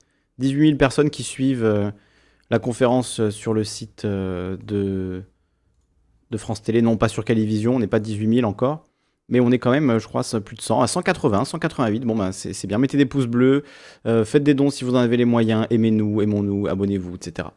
On va écouter du coup Slash Faux qui est avec nous. Je vous mets le lien pour intervenir dans le, dans le chat sur YouTube. Si vous voulez intervenir en direct dans cette émission pour commenter ben, les déclarations de Jean Castex et d'Olivier Véran, vous n'hésitez pas, vous cliquez sur ce lien Discord euh, pour intervenir en direct. pour intervenir en direct. Moi aussi, je, je tout saute. Il faut que je m'éclaircisse la gorge. Euh, voilà, pour intervenir en direct, le lien, il est sur le chat YouTube et je le mets aussi sur le chat Twitch. Si j'arrive à retrouver le, truc. Euh, voilà. Donc on va écouter slash formation. Je vais allumer mon micro. Salut slash, tu as T'appelles juste Slash maintenant, c'est plus simple à dire. Salut à toi Slash, sois le bienvenu. Alors qu'est-ce que tu as pensé de cette euh, intervention en direct de, de Jean Castex, Premier ministre, accompagné du ministre euh, Olivier Véran? Alors je t'entends super mal. Oui, voilà, je t'entendais super mal, c'est mieux, là. Ouais, c'est bon, c'est bon, c'était ma faute, c'était. Et eh ben, moi j'ai retenu deux choses de la série. Alors une chose importante, une autre pas du tout importante, mais qui m'a beaucoup fait rigoler. Donc je vous propose qu'on commence par la, moins importante qui m'a fait bien rigoler. C'était par rapport aux 15 de France. Alors ça c'est hyper mmh rigolo. C'est euh, donc ils n'avaient pas le droit de s'entraîner. Donc ils ont ils ont une compétition, ils ne peuvent pas s'entraîner. Bon, euh, c'est plutôt euh, plutôt intéressant. Alors que euh, pour ceux qui ne savent pas, ils étaient dans ce qu'ils appellent une bulle d'isolement, c'est-à-dire que tout le mmh staff, les, entraîneurs, etc., étaient censés être isolés de, leur famille, de tout le monde autour. Parce que même l'entraîneur a, eu le Covid, hein, pas que les joueurs. Voilà, bon, ce qui est assez du coup ironique parce que dans un entraînement, bon, on essaie de pas trop plaquer l'entraîneur, donc c'est. Bon, ouais, après ça peut aller vite, hein, juste dans les, tu vois, tout le monde est en sueur dans les dans les vestiaires, ils sont tous dans la même pièce, ça peut aller assez vite vu que c'est aéroporté ça peut, ça peut être très contagieux dans, un, dans, le, dans une vie en communauté comme ça, entre quelques personnes, peut-être qu'ils se sont fait la bise ou qu'ils ont eu, tu vois, voilà, un geste. Ça peut aller très vite, quoi, quand tu vis en communauté, malheureusement. c'est Après, il faut que le virus rentre dans la bulle. C'est ça, en fait, qui est, qui est problématique, c'est pas qu'il mm. s'entraîne. Donc bon, c'est assez rigolo. Puis le fait qu'il demande des sanctions, c'était vraiment incroyable. ça m'a fait marrer. c'est dingue. Prenons ça du bon côté, c'est rigolo. C'est très ironique.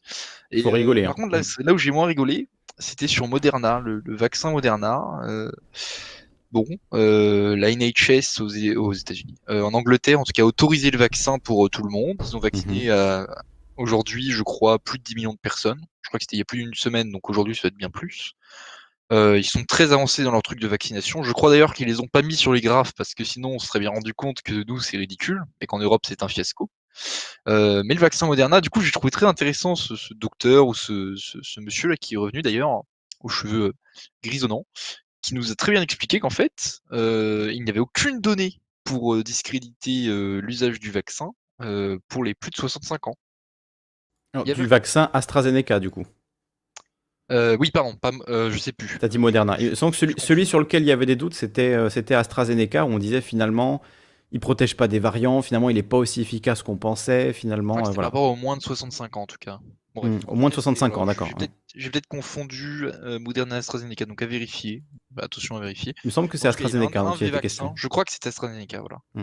Euh, bref, en gros, ça fait depuis trois semaines, je crois, ou deux semaines, qu'on est en train de, dire à tout le monde Ouh là là, le vaccin, il marche pas pour les moins de 65 ans. bon, pourquoi pas sauf que ça a été validé sur absolument rien. notamment, il y a une vidéo, bon alors je sais bien que tout le monde l'aime pas, mais de Tatiana Ventos qui était plutôt bien faite sur ce sujet-là. En tout cas sur la partie, comment dire, des, de la non-preuve scientifique de l'inutilité du vaccin et de la dangerosité du vaccin potentiel vis-à-vis mmh. des plus de 65 ans. Et moi j'ai trouvé ça assez intéressant de, même si jamais c'est avec beaucoup de langue de bois, ce docteur ou cette personne qui, euh, euh, bah, contredit Véran en fait. Je trouvais ça marrant, mais assez important quand même. Alors c'est vrai que sur ce vaccin AstraZeneca, là je, je tapé sur euh, Google Actu, je vais vous montrer. On va, remettre la fenêtre correctement. ouais, ils disent qu'il est mal aimé, mais qu'en même temps, attends, je vais te lire le titre exact. Euh, donc, euh, vaccin mal aimé, mais en même temps, euh, considère qu'on va l'adopter. Il y a un article de Marianne qui s'appelle AstraZeneca, une efficacité absolument phénoménale. Le vaccin d'AstraZeneca mal aimé, mais bientôt adopté? Point d'interrogation. Donc voilà, je ne sais pas quoi en penser, mais c'est ce bah, qu'on nous dit là. Il semble que ce soit un espèce de gros bordel au niveau de l'Union européenne euh, et, tout ça. Les autorisations et tout. Ouais. Euh, il semble que les, le Royaume-Uni euh, est un peu, alors pas forcément fait pression, mais en tout cas ait profité d'un certain favoritisme vis-à-vis de la distribution des vaccins par AstraZeneca. Il faut aussi voir que eux ont financé le truc et que nous non. Donc mmh. bon, voilà. Ensuite, il y a eu l'histoire du contrat avec AstraZeneca, je crois, qui a été publié. Le contrat a été publié, puis on se rend compte que dedans, le contrat, il y a le, la clause du best effort. Donc en fait, en fait c'est complètement inquantifiable. C'est-à-dire qu'ils peuvent nous dire qu'ils ont des problèmes pour le livrer, on ne peut absolument rien dire. Donc c'est fabuleux. Mmh. Et, et, en fait, il y a le fait qu'ils ont, on a aussi commandé ce vaccin extrêmement tard. On l'a commandé, je crois, en août. Alors que les, Anglais l'ont commandé euh, mai-juin. Donc euh, voilà. J'espère qu'il va bientôt arriver, quoi. Alors là, ils disent par rapport au vaccin AstraZeneca, euh, avant d'accepter d'être sur la liste d'attente, Attends, alors. J'ai lu qu'il n'avait qu'une efficacité de 80%, alors que Moderna et Pfizer sont à plus de 90%. Est-ce suffisant? Sera-t-il aussi résistant aux variants des inquiétudes notamment fondées sur les déclarations du gouvernement ces dernières semaines qui n'ont pas taraudé que l'esprit d'Emma, parce qu'ils prennent un exemple, bref. Euh, depuis sa mise en vente sur le marché européen, le vaccin du laboratoire anglo-suédois traîne une image écornée, et pour cause, il aurait moins d'efficacité que les autres sur les plus de 65 ans. Début février, la Haute Autorité de Santé a d'ailleurs recommandé de ne pas vacciner les plus âgés avec ce vaccin. En cause, un manque d'éléments probants dans les essais cliniques de phase 3 sur cette population particulièrement vulnérable. Nous n'avons pas assez de données pour pouvoir calculer une efficacité du vaccin à cet âge-là. Et euh, maintenant, on est en train de dire non, en fait, finalement, euh, ça va. C'était voilà. Il n'y a pas de données. Il n'y avait aucune donnée pour pouvoir mmh. discriminer entre guillemets. Donc là, il y a une étude écossaise qui apparemment rebat les cartes, nous dit euh, Marianne. donc on parle d'effets secondaires chez les jeunes. après, on nous dit en réalité, il y a peu d'effets secondaires. Ils sont surtout notables chez les patients jeunes parce qu'ils disposent d'une réaction immunitaire plus importante. Mieux vaut avoir une grippe que le Covid, surtout quand on présente des fragilités. Une étude écossaise dévoilée ce mardi 24 février pourrait, si elle est confirmée par le monde scientifique, donner une meilleure appréciation du vaccin anglo-suédois. Pendant près d'un mois, des chercheurs de l'université de Glasgow, Édimbourg et de la Public Health Scotland, sécurité sociale écossaise, ont suivi des résultats, les résultats des contaminations Covid-19 sur l'ensemble de la population, dont les 21% déjà vaccinés. Leurs résultats montrent que les, vaccins des laboratoires Pfizer et AstraZeneca réduisent substantiellement les risques d'hospitalisation du fait d'affections graves liées au Covid-19. Je suis prudent, mais une étude écossaise montre pour la première fois une efficacité absolument phénoménale de l'AstraZeneca chez les personnes âgées, même de 65 ans et plus. C'est réjoui Olivier Véran ce mardi 24 février. Bon, on a vu que le médecin il n'était pas non plus, il n'était pas en train de parler de réussite phénoménale, d'efficacité absolument phénoménale. C'est quand même des mots euh, très très forts. Le médecin, moi, j'ai pas entendu des mots aussi forts. Il était beaucoup plus prudent, il prenait beaucoup plus de, pincettes. Il est, hein. dans une il est dans une allocution officielle avec Jean Castex à côté, donc si tu veux, mm. euh, si à un moment, je pense qu'il a envie aussi de garder son job. Mm. Oui.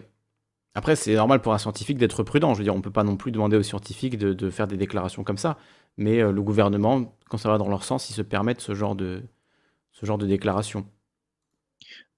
Alors, à vérifier, mais je crois que l'agence des, des, euh, des, euh, des médicaments européens, je ne sais pas comment ça s'appelle.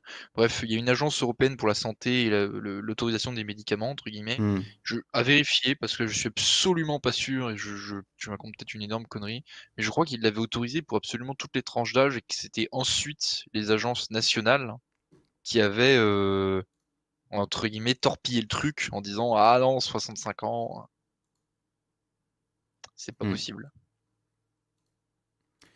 Bah, écoute, on, va accueillir, on va accueillir Marie et, et qui voulaient participer. Il reste pas beaucoup de temps, mais voilà, on va rester jusqu'à la fin de cette conférence de, presse. si vous voulez l'écouter, bon, c'est sur, le, sur la page YouTube du gouvernement mais on, préfère discuter un petit peu entre nous, voir ce que vous en avez pensé. Euh, Marie-Marie, bienvenue à toi et bienvenue à Révo également. C'est beaucoup plus agréable de vous écouter. Merci d'être là, nous dit lecteur. Ben, écoute, on essaie de, proposer une alternative. Marie, est-ce que tu es avec nous? Est-ce qu'on t'entend? Est-ce que tu veux participer à la discussion? Ah non, non, merci. Ah, tu t'es mis dans le canal intervenir, donc euh, c'était le, but, c'est d'intervenir. Ah non Ah, ah bah oui. Ah bah oui. Écoute, c'est pas grave, Marie. Est-ce que tu as un mot à dire quand même sur cette conférence? Tu l'as écoutée? Qu'est-ce que tu en as pensé? C'est désastreux. Hmm. Ouais, pathétique. Pathétique, ce sera le mot. Donc moi, je suis très déçu que Castex n'ait pas annoncé sa démission et la démission du gouvernement. grosse déception quand même. Bah, ça, il le fera pas, non? Bah, Vu la situation, ça pourrait être une réponse logique. Hein. On est en droit de, le demander, je pense. Hein. C'est pas encore Noël mais est-ce que de notre point de vue, tu vois, euh, enfin, je veux dire, s'il annonçait sa démission, est-ce que, tu vois, pour toi, ce serait une bonne, euh, une bonne décision ou pas? Au-delà de il va le faire ou pas le faire, tu vois? Bah, je vois pas trop qui c'est qu'ils vont mettre derrière. surtout, euh, je crois que s'ils en mettent un, ça ne vaudra pas plus cher. Hmm. Plus personne veut bosser pour eux, quoi. À mon avis. Ils sont tellement branques qu'il y a que des... ils peuvent recruter que des branques. Bah oui, quoi. Au bout d'un hmm. moment, le mec, il est un, il est un peu je vais pas bosser avec ces gens-là. Il mmh. faut accepter de Macron, ça n'a pas l'air d'être. on fait un peu casse sa tête. J'ai pas l'impression que ce qui pourrait assurer J'en sais rien. Ouais, en fait, on, bute sur trouver un nom pour, pour le remplacer. Quoi. Jean Castex, c'est le, c'est le dernier de la file, le dernier technocrate encore. Et, oui, et qui, et qui accepte. Parce qu'ils et qui accepte, oui. C'est ça, quoi. Regarde qui, regarde qui qui gère un peu le pins, c'est que des bras cassés de la secte Larrey, mais euh, bon, il y en a qui sont partis. Quoi. Là, euh, ouais, même pour les députés LREM, il y en a plein qui ont quitté le, bateau, hein, qui ont quitté le navire. Hein. Mm. Et eh oui. Donc, euh, ouais, la majorité de, Macron se réduit. Il y a eu des résultats absolument pathétiques euh, aux dernières. Euh, c'était quoi des, Pas les municipales, mais je ne sais plus quelles dernières élections où ils ont eu un score minable, hein, véritablement minable. Catastrophe. Ça s'arrange pas. Ils ont beau faire des sondages bidons, bon, ça va, les gens, il faut arrêter des cons. Oui, notamment un que j'ai vu sur l'islamo-gauchisme qui disait que 60% des Français euh, comprenaient l'attaque de, sur l'islamo-gauchisme, enfin des espèces de faux, de contre-feux qu'ils allument pour pas qu'on parle des vrais sujets, et ensuite ils se mettent des petits sondages pour dire regardez, ça intéresse vraiment les Français, ce faux sujet qu'on a sorti de nulle part. Ah ouais, c'est honteux. Hein. Ce mot en plus ne veut rien dire, ça n'a aucun sens. Ça n'a aucun sens. Ça n'a aucun sens. Vraiment, c'est même d'une perspective euh, de droite, entre guillemets, ça n'a pas de sens. C'est ah complètement débile. Personne se revendique de ça. Euh. C'est de la propagande, hein, ni plus ni moins, quoi. Oui, et puis pour moi, il y a vraiment un aspect, on en parlait hier, hein, mais il y a vraiment un aspect euh, aussi de, distraction. Quoi. On, va, on va allumer un, ouais, un contre-feu, c'est-à-dire il y a des problèmes dans l'université véritables, des étudiants qui crèvent la dalle, qui sont enfermés ah, chez eux toute la journée. Voilà, ça on va pas en parler évidemment. on va faire des chèques psy pour soigner votre dépression, mais on va pas soigner les causes. Et par contre, on va attaquer les universitaires sur euh, l'islamo-gauchisme, notion euh, totalement absurde et aberrante. C'est mort tous les ans, ça, l'islamo-gauchisme. Ah oui, oulala, c'est dangereux, attention. Hein. Attention. non, je rigole, mais ça, non, j'en suis malade, quoi, quand j'entends des conneries pareilles. Quand je vois ce qui se passe sur Twitter, quand je vois ce qui se passe sur VK, quand je vois tous nos complotistes qui sont toujours en force à raconter conneries sur conneries. Oui, c'est ça, parce que le. Les gens sont débiles. Hein. Le gouvernement dit n'importe quoi. En réponse, plein de gens disent aussi n'importe quoi. Bah, il y en a plein qui sont largués. Quand tu vois qu'ils s'accrochent à des Robins, à des 4, à, des hmm. décodeurs, à toute cette bande mmh, mmh. et cette bande de merde, sans parler du Raoult en haute échelle et maintenant. Hmm. Et d'ailleurs, c'est vrai que même les médias français commencent à parler, par exemple, des décodeurs, des trucs comme ça, euh, dont ils parlent absolument pas. Alors moi, j'en ai souvent parlé sur la chaîne parce que j'avais fait un suivi de la campagne américaine, de, ben, toute l'évolution du mouvement QAnoniste en France. Euh, mais là, les médias commencent à se réveiller un peu. Genre, il y a une, dérive sectaire, tout ça. Bon. Bah, bah, il serait temps, parce que moi, ça fait quand même des mois que j'ai prévenu la Mifilu. Euh, hmm. Mais non, ça continue. Et il n'y a pas que ça. Hein. Il n'y a, y a, pas que QAnon, il y a des horribles. Que ça, Oui, il y a pire que ça, oui. Bah, maintenant, QAnon, c'est vrai que c'est un peu explosé. Du coup, il se, il se redirige, il se reformate autour de nouveaux sujets. La fraude du nom, des trucs comme ça, euh, qui sont assez, assez délirants aussi de ce que j'en ai vu. Parce qu'aux États-Unis, euh, le, le, truc 6 janvier, c'était, on le savait hein, que ça allait sortir ensuite. Complètement. On l'avait dit. On le savait, on l'avait. On l'avait annoncé. Voilà quoi. C'était prévisible. Le 4 mars, ils prévoient, ils prévoient le 4 mars, ils ont déjà prévu combien de, de militaires en supplément et ça va. Ouais, alors le 4 mars, c'est en référence. Euh, on va y avoir droit, hein. Oui. Pas rêver. Hein. Le 4 mars, c'est en référence à l'ancienne date à laquelle le, président changeait aux États-Unis. Donc, euh, vu qu'il s'est rien passé le 6 janvier, enfin, il s'est passé quelque chose, mais pas ce que, ce que ces gens-là prévoyaient, tous ces QAnonistes, etc., prévoyaient que donc Trump allait revenir au pouvoir le 6 janvier, le 20 janvier. Bon, il y a eu d'autres dates aussi avant. Maintenant, c'est le 4 mars, et ensuite, ce sera le 17 mars, et après, ce sera le 17 avril, etc. 4 juillet. 4 juillet, oui, exactement. Voilà, complètement la fête de l'indépendance. Là, c'est le 4 mars en ce moment. C'est le 4 mars. Ouais, enfin, c'est le 4 mars, bah, je suis un peu au courant. Bah, moi, je te le dis, il va rien se passer du tout. Hein, voilà. Non, mais qu'est-ce qui est censé se passer? Bah, Le retour de Trump au pouvoir. Bon, là, on parle vraiment des, des QAnonistes extrêmes. Hein. Ah, mais il est trop occupé à faire du golf. Euh. Mm. Marie. Parce que toi, tu suis un peu encore. Euh, ils y croient. Oui, ils y croient, oui. Moi, je, enfin, il y a quand même une baisse. Euh, j'ai constaté quand même une baisse euh, dans le, nombre de personnes qui suivaient ces gens-là après le 20 janvier. Mais il y a toujours une communauté qui est assez soudée et qui se dit, euh, voilà, la, guerre continue. Trump va revenir bientôt. Enfin, on en parlera. On fera une émission d'ailleurs pour faire un peu le bilan de tout ça. Ils les tiennent en haleine parce que maintenant, il y a des, c'est toujours pareil avec ce trafic d'infos dans les tunnels. Hmm. Et maintenant, c'est les tunnels sont sous la Maison Blanche. Ah, ah oui, bien sûr. Voilà. Bien sûr. ils sortent des enfants, des milliers d'enfants. Donc là, ça y est, c'est reparti. Donc Donald Trump a vécu, a vécu par-dessus les tunnels. Euh. Oui, d'accord. Donc Donald Trump a vécu pendant 4 ans au-dessus des tunnels et il n'a rien fait, quoi. C'est exactement, mais de plus en plus logique, oui. Ça, mais ça, quand on essaie de leur expliquer, non, c'est pas la peine. Non. Hmm. c'est maintenant que Biden est revenu que les tunnels ont été réactivés immédiatement. Enfin oui, c'est bon, c'est ça me surprend à peine hein, sur le délire. D'accord, je vois. Ils ont enlevé le carrelage et tout. Hein. Ah d'accord, oui, d'accord. Parce que, en fait, la Maison Blanche, c'est pas la vraie Maison Blanche qu'on voit, c'est celle des studios. Ah. L'investiture, c'est passé en studio. Oui. Bien sûr. En toute logique. Ouais. Attention, je crois qu'il y a l'état profond qui essaie de couper ton micro là, Marie. Non, c'est moi, c'est ma tablette. Euh, D'accord. Pas rien du tout, c'est qu'elle coupe toute seule. D'accord. je vais vous laisser, mais je vais essayer de. Je me suis branché sans faire exprès. Merci de m'avoir accueilli. Il n'y a pas de souci, Marie. Merci d'être intervenue. la place. Plus tard. Et on va écouter, on va écouter Révo. Merci beaucoup, Marie. Merci pour ton intervention. On va écouter Révo. Salut à toi. Révo, est-ce que tu es là? Bonsoir. Bonsoir. Bonsoir. Alors, qu'as-tu pensé de, Jean Castex et Olivier Véran? Voilà, ça vient de se terminer à l'instant, donc euh, on va te laisser le mot de la fin. Attention, il y a un écho. Hein. Bah, je dirais que j'en pense rien, mhm. mais je reviens juste sur euh, AstraZeneca. Ok. Il n'a pas dit que ça marche. Il a dit qu'il y a l'espoir. Ah oui. Apparemment, ce serait efficace. Et je rappelle, tout le monde peut aller vérifier. Hein. Je, je, me trompe peut-être à une virgule près, mais euh, ce vaccin n'a pas été testé sur les plus de 65 ans. Il a été autorisé sans passer toutes les phases, on va dire, habituelles pour la mise sur le marché d'un vaccin. Donc déjà, euh, et ils reconnaissent euh, très ouvertement que les plus de 65 ans ont été utilisés comme cobayes. C'est une hmm. question, on va dire, de vocabulaire.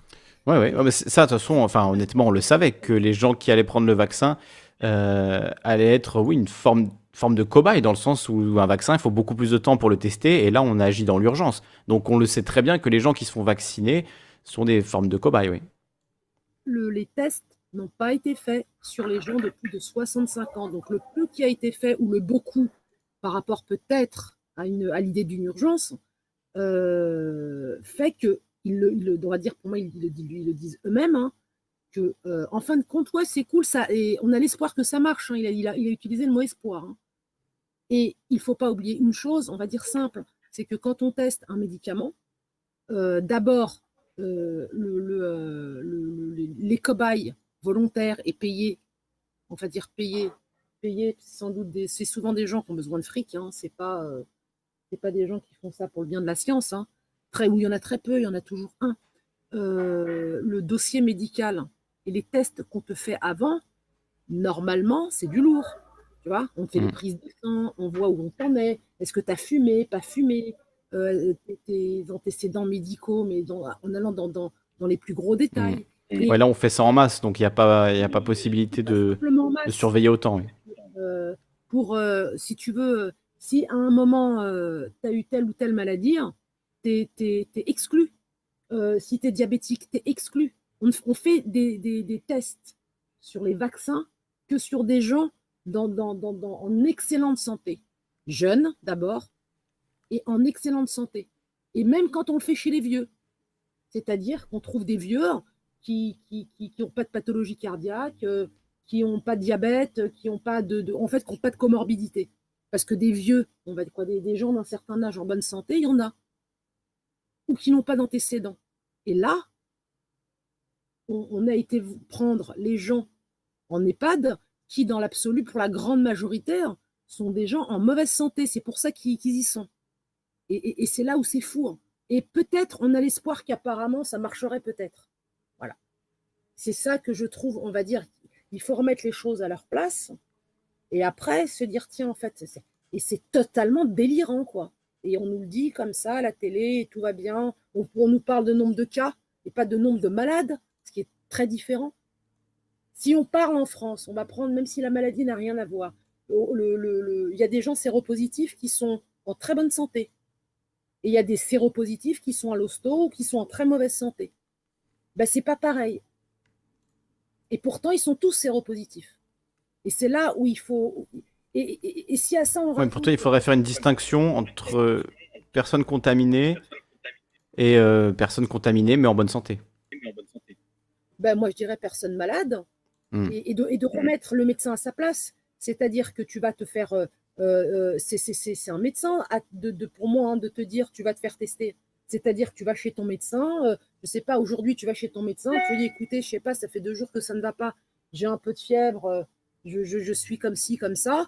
puisqu'on est dans cette période Covid, euh, vous pouvez avoir, je ne sais pas, une angine, la grippe, ce qu'on ce, veut, autre chose, euh, puisqu'il y a le Covid, pour l'exclure, et c'est comme ça qu'agissent les médecins, pour exclure ça, voilà une ordonnance, allez faire le test et pas aller, aller, faire les tests. Il y a des gens qui se font tester. Euh, moi, je, moi, et perso, je connais quelqu'un qui va se faire tester toutes les semaines parce qu'elle parce qu'elle est un peu hypochondriaque. Voilà. Hmm. Donc, qu'est-ce que ça veut dire, le nombre de cas? Et, c'est ça qu'il faut distinguer. C'est pas parce qu'on est positif sur un test qui détecte un peu tout euh, qu'on est malade. Et ça, positif ne veut pas dire réa. Euh, et c'est tout ça. Donc on annonce des chiffres comme ça. Euh, ah, il y a plus de, il y a peut-être des gens qui avaient, qui avaient, qui avaient rien à foutre dans ces dernières 24 heures et qui se sont dit tiens, on va se faire tester. Moi, je connais des gens hein, qui travaillent et qui ont été entre guillemets obligés d'aller se faire tester et pas parce que. Euh, mais bon, quand c'est ton boss qui te le dit et qu'il n'y a pas trop de boulot en ce moment, bah, ils disent bon, je me tais, je vais aller faire le test, comme ça je suis, je suis débarrassé. Hmm. Sur un groupe de. Ils étaient combien? Huit au moins, je ne dirais pas la société pour laquelle ils travaillent, on va dire, ils étaient tous. Quoi, ils, ont, tous été négatifs. Mais ça leur a pas enlevé le stress de se dire en fin de compte, ouais, euh, peut-être qu'en fait, je suis, je peut-être que je l'ai, peut-être que ah, merde, si je l'ai, j'ai été voir ma grand-mère la semaine dernière, qui sont rentrés dans un stress. Sur les huit, il y en avait six qui étaient au bout du compte stressés et deux qui en avaient, on va dire, euh, entre guillemets, un peu rien à faire, advienne qui, on s'en tape, j'ai besoin de ça pour bosser, euh, et terminer. Mais c'est ça aussi que ça induit. Les gens qui se testent parce qu'ils doivent aller euh, voyager, c'est tout ça qu'on nous met dans, le même truc et on secoue et on se dit, oh là là, c'est le drame. Il faut arrêter, quoi. Ici, il faut arrêter. Ce vaccin la marche, pas marche, c'est la belle embrouille en plus. Hein. Des gens dans le même centre de vaccination, le même jour, qui ont eu deux vaccins différents. Moi, je connais un cas, c'est un couple. Hein. Le, le, là, et ils ne savent pas pourquoi. De toute façon, ils, sont, ils ont plus de 90 ans. Donc, ils ne comprennent pas pourquoi. Euh, ils voient sur le papier, euh, bon, ben, ils se disent, ouais, c'est ça. Ils doivent euh, d'ailleurs recevoir leur deuxième injection là, dans, quelques mmh. jours. Alors, on va écouter Metec qui voulait participer à la discussion. Metec. Merci. Salut à toi, Metech. Euh, bonjour, bonjour à tous. Bonsoir à tous. Bonsoir. Euh, alors, moi, je, Metech, comme on, comme on en indique un petit peu, je suis, je suis un étranger dans ce pays. Je me suis posé une question. Alors, je n'ai pas tout suivi parce que je me suis un petit peu absenté, mais est-ce que la France, c'est uniquement l'hexagone? On fait un point national, il me semble, sur la situation du mmh. virus et la pandémie en France. On n'a pas parlé de Corse. On n'a pas parlé de la Guyane. On n'a pas parlé de Mayotte. Mayotte qui est actuellement très confiné, très atteint. Mais tu as raison de le dire. Je suis extrêmement surpris. C'est, on fait de l'hexagonisme aigu là durant ah cette conférence. Je suis sidéré. Les gens de la Martinique. Enfin bon, je vais pas faire le, mais ces gens-là, on ne s'occupe pas d'eux, on ne leur explique pas ce qu'il en est, on ne fait pas un point. C'est pour, pour, la France. Pour la France, c'est déjà beau qu'ils parlent de, des autres régions que Paris et que l'Île-de-France. Donc, euh, vu la centralisation, tu vois, on en est, on en est là, quoi. Ah, ils ont parlé aussi de la Côte d'Azur, dis donc, bravo. Et du Grand Est. Moi, je suis euh, j'avoue que j'étais un peu surpris. Bon, moi, je, je suis dans, dans le 7-7, je, suis un peu concerné par euh, les alertes. Je suis un peu surpris quand même parce que, bon, je dis, je dis, la France, c'est pas que l'Hexagone. Euh, je suis aussi un petit peu étonné qu'on n'ait pas abordé la question de. Mayotte reconfiné depuis le 5 février, hein, je donne l'info, parce que peut-être tout le monde n'est pas au courant. Ils sont confinés depuis le 5 février, ouais, même pas un mot, tu as raison, hein, j'ai pas entendu un mot sur la situation de Mayotte qui est. Euh, voilà. Qu'est-ce qu'elle est Donc, euh, ouais, ils sont dans une situation. On laisse au préfet le soin de décider. Oui, non, mais là, maintenant, oui. On se demande même si aussi la communication ne va pas être territorialisée comme le confinement. Euh, hmm. C'est ça, hein, mais c'est exactement ça, parce qu'il n'y a pas eu de véritable annonce à part dans les régions à problème. Donc, euh, voilà, il y a la carte ici euh, des, différentes régions à problème. Donc, il y a effectivement Paris, l'Île-de-France, aussi le, sud, le sud-est du pays, le nord, le Grand Est, et des autres, trois autres régions. Donc, effectivement, 20 départements sous surveillance, mais qu'est-ce que ça veut dire concrètement Sous surveillance, je veux dire, ça veut dire qu'avant, ils n'étaient pas sous surveillance, enfin, ça ne veut rien dire. Et euh, on laisse ensuite au préfet le soin de, enfin, je vous lis la phrase exacte hein, euh, du gouvernement, ils disent Au total, 20 départements sont placés sous surveillance renforcée et en vigilance maximale.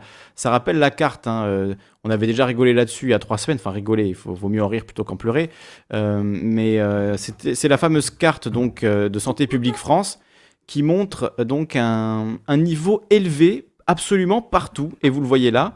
Donc, niveau de, vigilance, niveau de vulnérabilité, pardon, il est limité dans zéro département, modéré dans zéro département et élevé dans 100% des départements.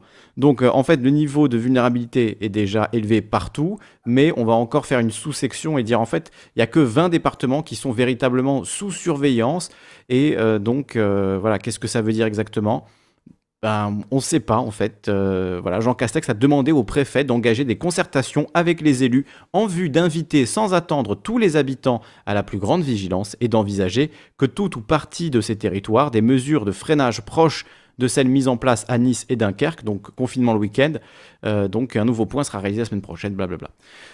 Donc euh, voilà, on va vers un reconfinement territorialisé. on y va un petit peu, toujours voilà, par petites touches, ce qui ne veut plus dire grand-chose. Au moment où on est à 30 000 contaminations par jour, euh, voilà, c'est. Ça veut dire que ces 20 départements seront confinés. C'est pas sûr encore, un hein, Guetta euh, qui nous dit. Euh, ça veut dire que les 20 départements seront confinés. Justement, on n'est on pas sûr encore. C'est dans chaque région que ça va être décidé. bon. Ah mais Cali, Cali, Cali, moi je vois. Oui, Comme on voit, c'est de la communication, ou hmm. c'est de la préparation des esprits à de nouvelles décisions. Mais les décisions on pourrait avoir des décisions d'anticipation, euh, on pourrait peut-être euh, proposer des, je sais pas, euh, peut-être un confinement le week-end ou, pour certains endroits déjà très atteints. Ou... C'est ce qu'ils vont faire. Hein. On, dirait faire, attention, préparez-vous, si jamais ça se passe mal, si ça empire, on va faire quelque chose. Je sais pas, il n'y a mm. pas de notion de, décision ou de dans l'anticipation, des, décisions concrètes je suis un peu sûr. Les, écoles, euh, euh, donc toutes les écoles, ça va être, on reste dans la même situation, euh, même si effectivement la plupart des, jeunes gens, les enfants, risquent d'être porteurs quand même des nouveaux variants, parce qu'ils étaient déjà un peu porteurs de l'ancien. on va laisser ces gens continuer à aller, aussi bien les gens habituellement, aller dans les supermarchés, les écoles, ça va on va continuer à, les, les, enfants vont continuer à se voir dans les écoles avec bon toujours tout ce qui est masse, etc. Mais aucune décision particulière, aucune.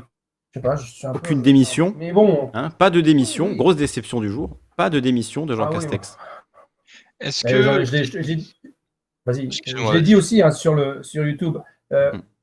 et tout le monde est en train de. Tous les, entre guillemets, les, hommes politiques d'un peu d'envergure euh, s'éloignent de, Macron, s'éloigne du macronisme, mais il prépare les présidentielles. Qui irait Premier ministre à la place de Castex, si ce n'est un haut fonctionnaire, un grand mm. copain du président comme, comme il l'a été? C'est évident que c'est un piège, c'est un piège politique de devenir Premier ministre aujourd'hui sous mm. Macron. C'est tu, tu, un harakiri que tu fais politique, quoi. Donc, euh, moi, je, verrais bien euh, peut-être Bruno Le Maire, tu vois, ou un quelqu'un comme ça, une truffe de ce style. Ou une femme, pourquoi pas Marlène Schiappa, Premier ministre, au point où on en est. Marlène Schiappa, il va peut-être ramener Sibeth Ndiaye, pourquoi pas Non, mais je ne sais pas. Il hein. faut tout tenter. Hein, Cali, laisse un peu de temps à Bruno Le Maire pour écrire un troisième livre. C'est vrai, ouais, mais peut-être qu'en étant Premier ministre, il arrivera à en écrire quatre autres d'ici l'élection, hein, qui sait. Ah, peut-être, oui, s'il ouais. aidé, effectivement. Mais bon, non, Avec plus de moyens, tu vois, peut-être qu'il pourra, peut-être qu'il pourra l'adapter en film aussi, peut-être en étant Premier ministre. Donc j'ai, ouais, j'ai confiance dans la carrière artistique de Bruno Le Maire, donc je pense que Premier ministre, ça lui ferait du bien. Et peut-être qu'il devrait faire de l'art plutôt que continuer à faire de la. Franchement, c'est C'est une forme d'artiste à son niveau, hein, euh, Bruno Le Maire. Quand on arrive à ce ah. niveau-là, c'est artiste. Ça devient artistique, quoi. C'est du foutage de gueule à un niveau olympique. En fait, c'est un humoriste. Très doué, oui. Continuer à intervenir. J'avais juste euh, ce petit passage, ce, cette petite remarque concernant nos, euh, nos, amis des différents territoires et, départements d'outre-mer qui sont, qui sont quand même, quand même été, ont, laissé de côté quand même. Tu fais très bien de, le, de, le, dire et de le rappeler. Merci beaucoup, Metec. De toute façon, on va se quitter. Je vais vous laisser conclure euh, chacun votre tour et on va, on va se quitter là. En tout cas, merci d'avoir rappelé ça, Metec. C'est vrai que c'était euh, très important de, dire voilà, il y a encore euh, ce côté euh, hexagonal. et tout ce qui est en dehors de l'hexagone, bah, ça, ne vaut pas le coup d'en parler. On vous laisse vous démerder. Quoi. Bah, du coup, Slash, vu que tu as interviewé en premier, je te laisse conclure en premier.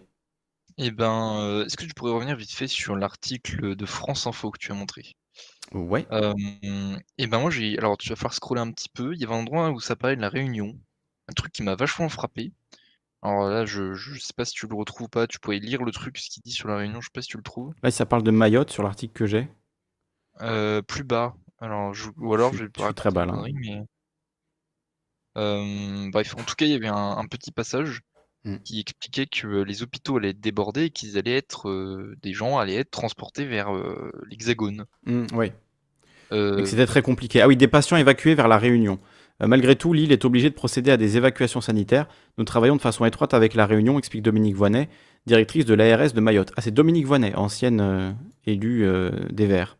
Elle a accueilli beaucoup de nos patients, donc la Réunion a accueilli beaucoup de nos patients et elle se trouve aujourd'hui en difficulté parce que les variants sud-africains et anglais ont à leur tour fait, leur apparition sur l'île de la Réunion. C'est ça que tu pensais? Ben moi, ce qui était, euh, voilà, c'était euh, le petit, le petit encart là, que, le, stream est un peu en retard pour moi, donc forcément c'est pas forcément facile, mais euh, il y avait des évacuations sanitaires vers la métropole. Alors comment ça se passe? C'est-à-dire qu'on met des gens dans des avions, on les envoie en métropole, après comment ils font pour rentrer? Est-ce qu'on leur paye le billet d'avion? Est-ce que Comment ça se passe? Enfin... C'est une bonne question. Il y avait eu euh, la même chose en Corse hein, pendant le premier confinement. Des bateaux militaires étaient venus à Ajaccio pour euh, emporter des, malades parce que le, le, nombre de places de réanimation, c'est quelques dizaines. Je crois que c'est 35 ou 36, quelque chose d'absolument de, ridicule pour 350 euh, 000 habitants. Donc, ils avaient été obligés d'évacuer des, des, des, gens depuis, le, la, depuis Ajaccio, depuis le port d'Ajaccio, jusqu'à des hôpitaux sur le continent. Donc, euh, donc ça avait déjà eu lieu. Je ne sais pas ensuite comment ça se passe hein, euh, concrètement. Est-ce qu'on te, on te paye le billet retour? Est-ce que tu dois te débrouiller tout seul une fois que tu sors de l'hôpital? J'avoue, j'en ai aucune idée.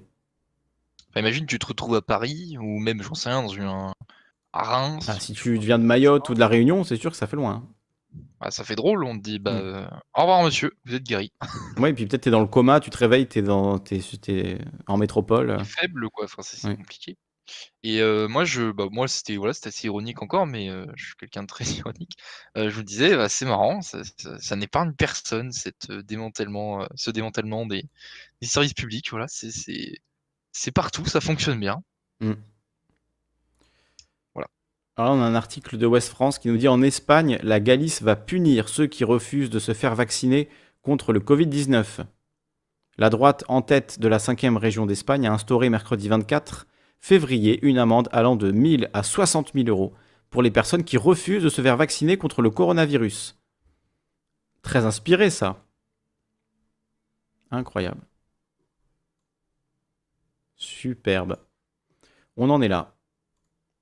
Alors, euh, on va laisser. Alors, il y a Yimnew Glenn qui nous a rejoint. J'espère que je prononce bien. Je, ne crois pas, mais Yimnew, est-ce que tu es là? Euh, Salut, tu m'entends? Salut, je t'entends. Bon, désolé pour ma prononciation de ton, de ton prénom, mais. Alors, c'est Ingwiglen. Euh, Ingwiglen, d'accord. Ingwiglen. Ah, ça me fait penser au guitariste euh, Ingnew Malmsteen, qui est très doué, enfin très, très rapide. Oui, oui, bah, je, il est très très controversé. Bon, maintenant, on va dire qu'il joue plus aussi bien qu'avant, euh, l'alcool mmh. aidant. Mais bon. Euh, du coup, bienvenue à toi. Non, c'est pas le sujet. Bienvenue à toi. On t'écoute. bah écoute, bah tu, là c'est, on, on conclut là. Oui, on conclut. Bah, je, te laisse, je te laisse quand même intervenir avant qu'on avant qu'on ferme le rideau. C'est très aimable euh, de ta part. Donc bon, écoute, je suis, je suis tout nouveau à suivre ta chaîne. Euh, je trouve ça, je trouve ça assez, euh, je trouve ça super. Tu, je trouve que tu fais bien le boulot. Bah merci. Voilà, j'ai, ouais, ouais, je, J'essaie d'être euh, d'être assidu. Euh, je regarde, enfin moi, je, alors pour la petite histoire, je suis conducteur de bus, donc euh, j'écoute j'écoute plein de trucs YouTube dans, mon, mmh. dans mon bus. D'accord. Voilà, en, vitesse accélérée pour gagner du temps parce que j'ai des tonnes de trucs à écouter et puis je suis toujours en retard.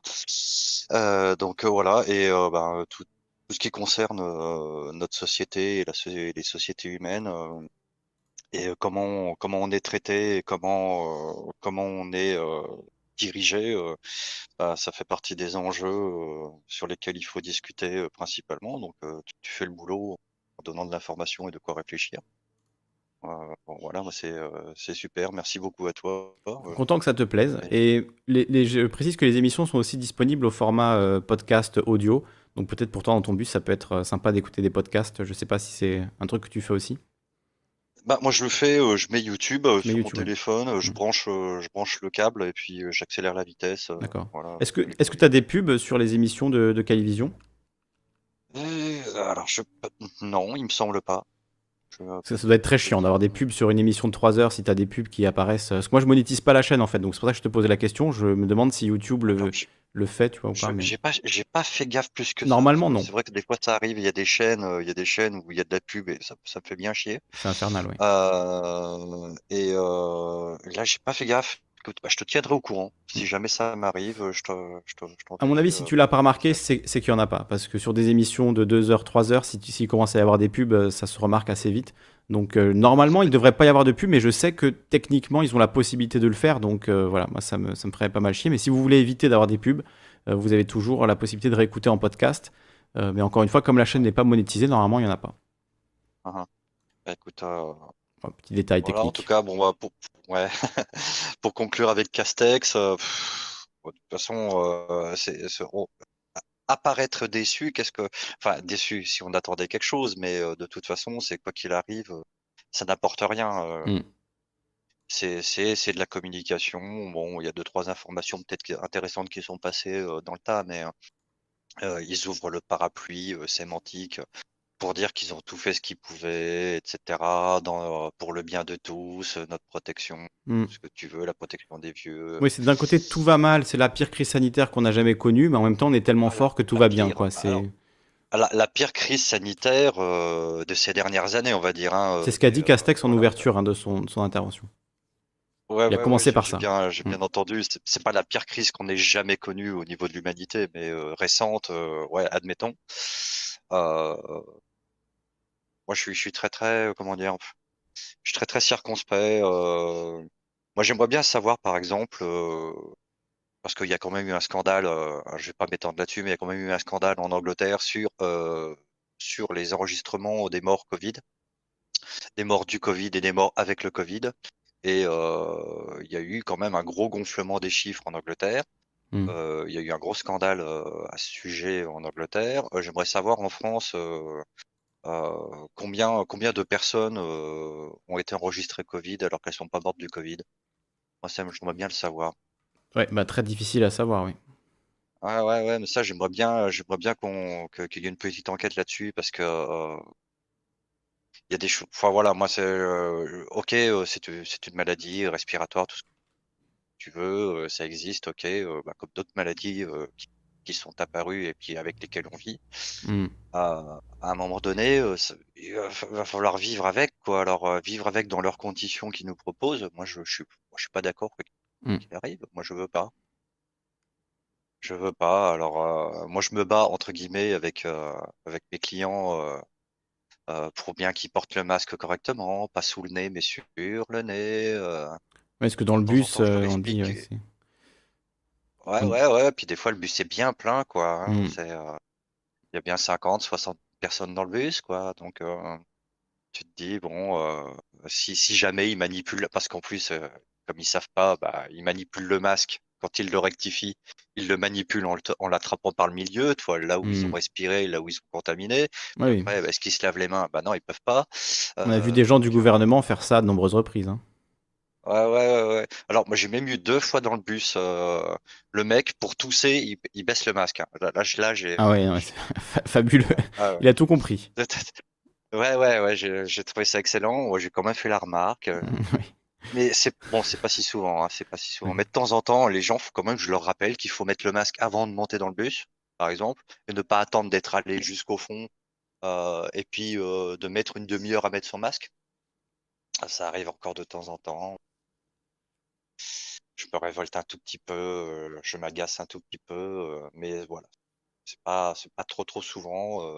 à quel point, à quel point ce pas trop souvent est important, ça j'en sais ça joue. toi, tu, l'as eu du coup, le, le Covid, euh, par ton travail? Non. Enfin, en tout cas, si je l'ai eu, j'en sais rien. Euh, des collègues, ouais, l'ont eu, ouais. Hmm. notre directeur l'a eu. D'accord.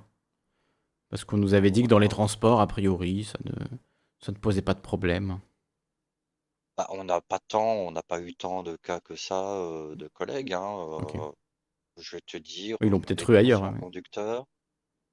Ah, ailleurs, euh, tu veux dire euh, d'autres réseaux?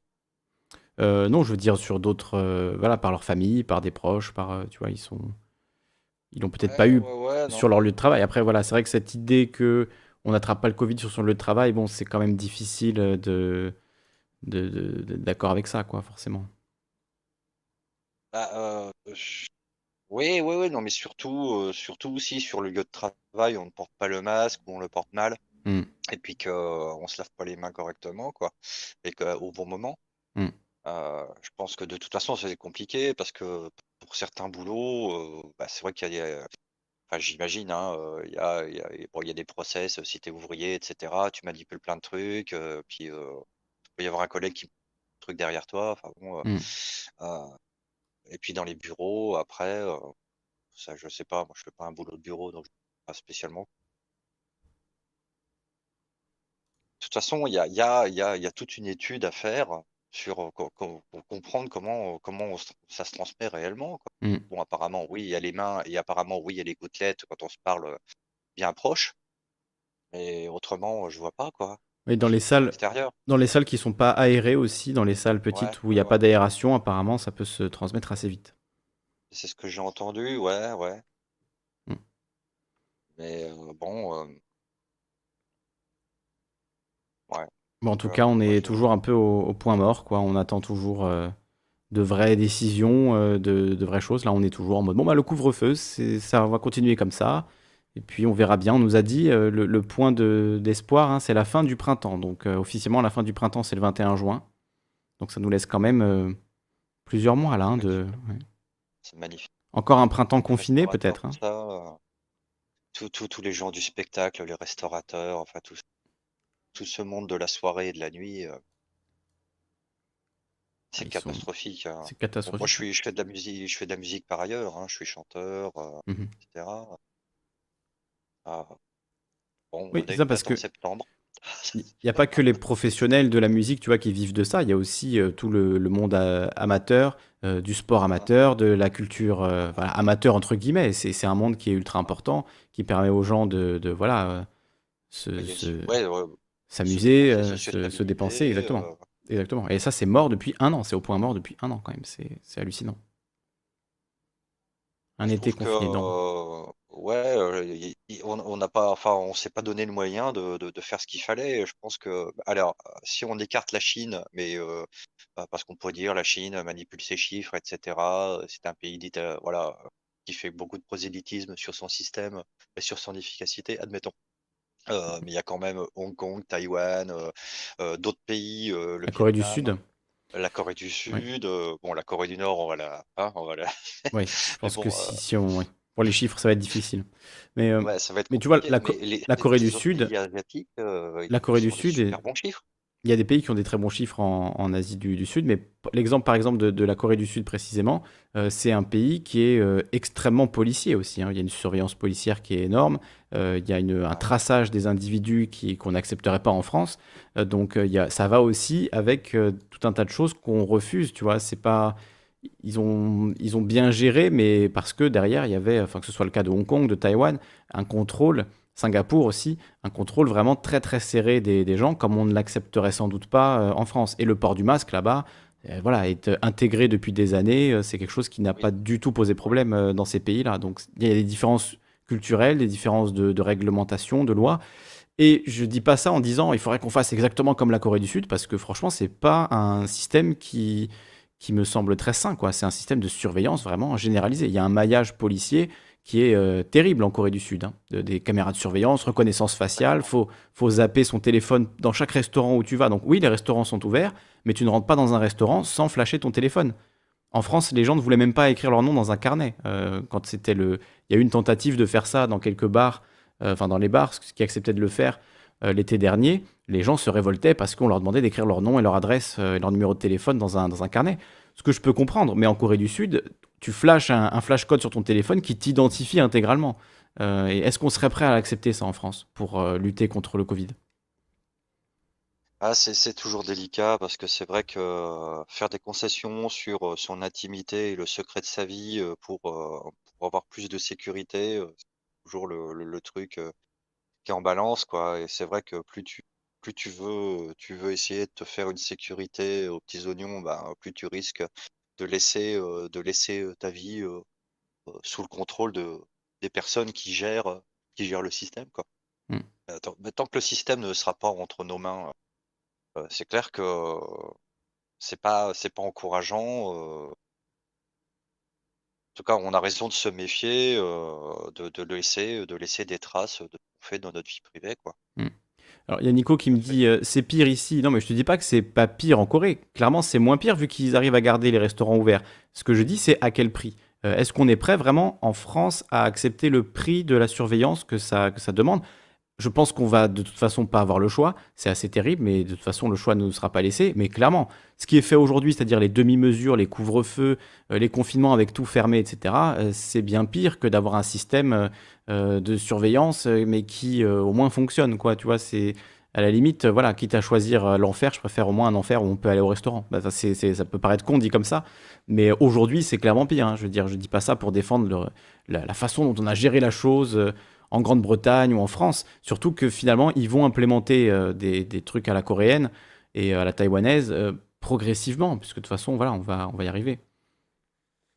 Après, on dit oui, voilà, c'est le projet. Hein. C'est le, bah, projet. oui. Mm.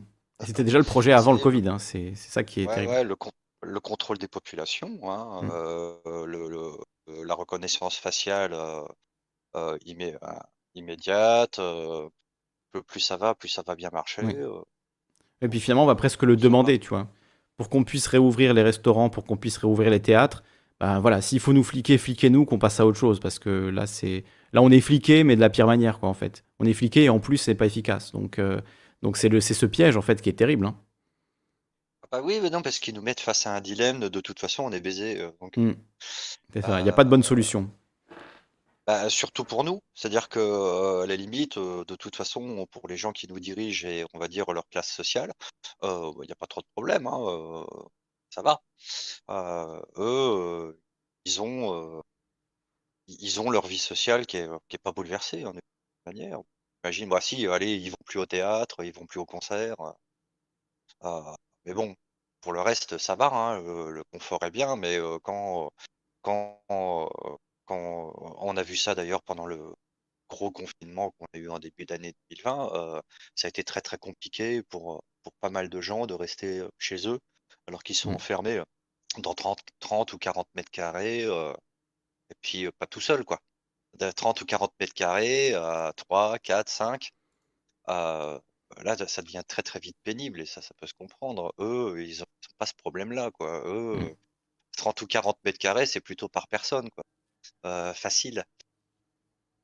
Donc, euh, euh, la pénibilité des, mesures de, comment dire de, couvre-feu ou de confinement, c'est pas la même pour eux, quoi. Mmh.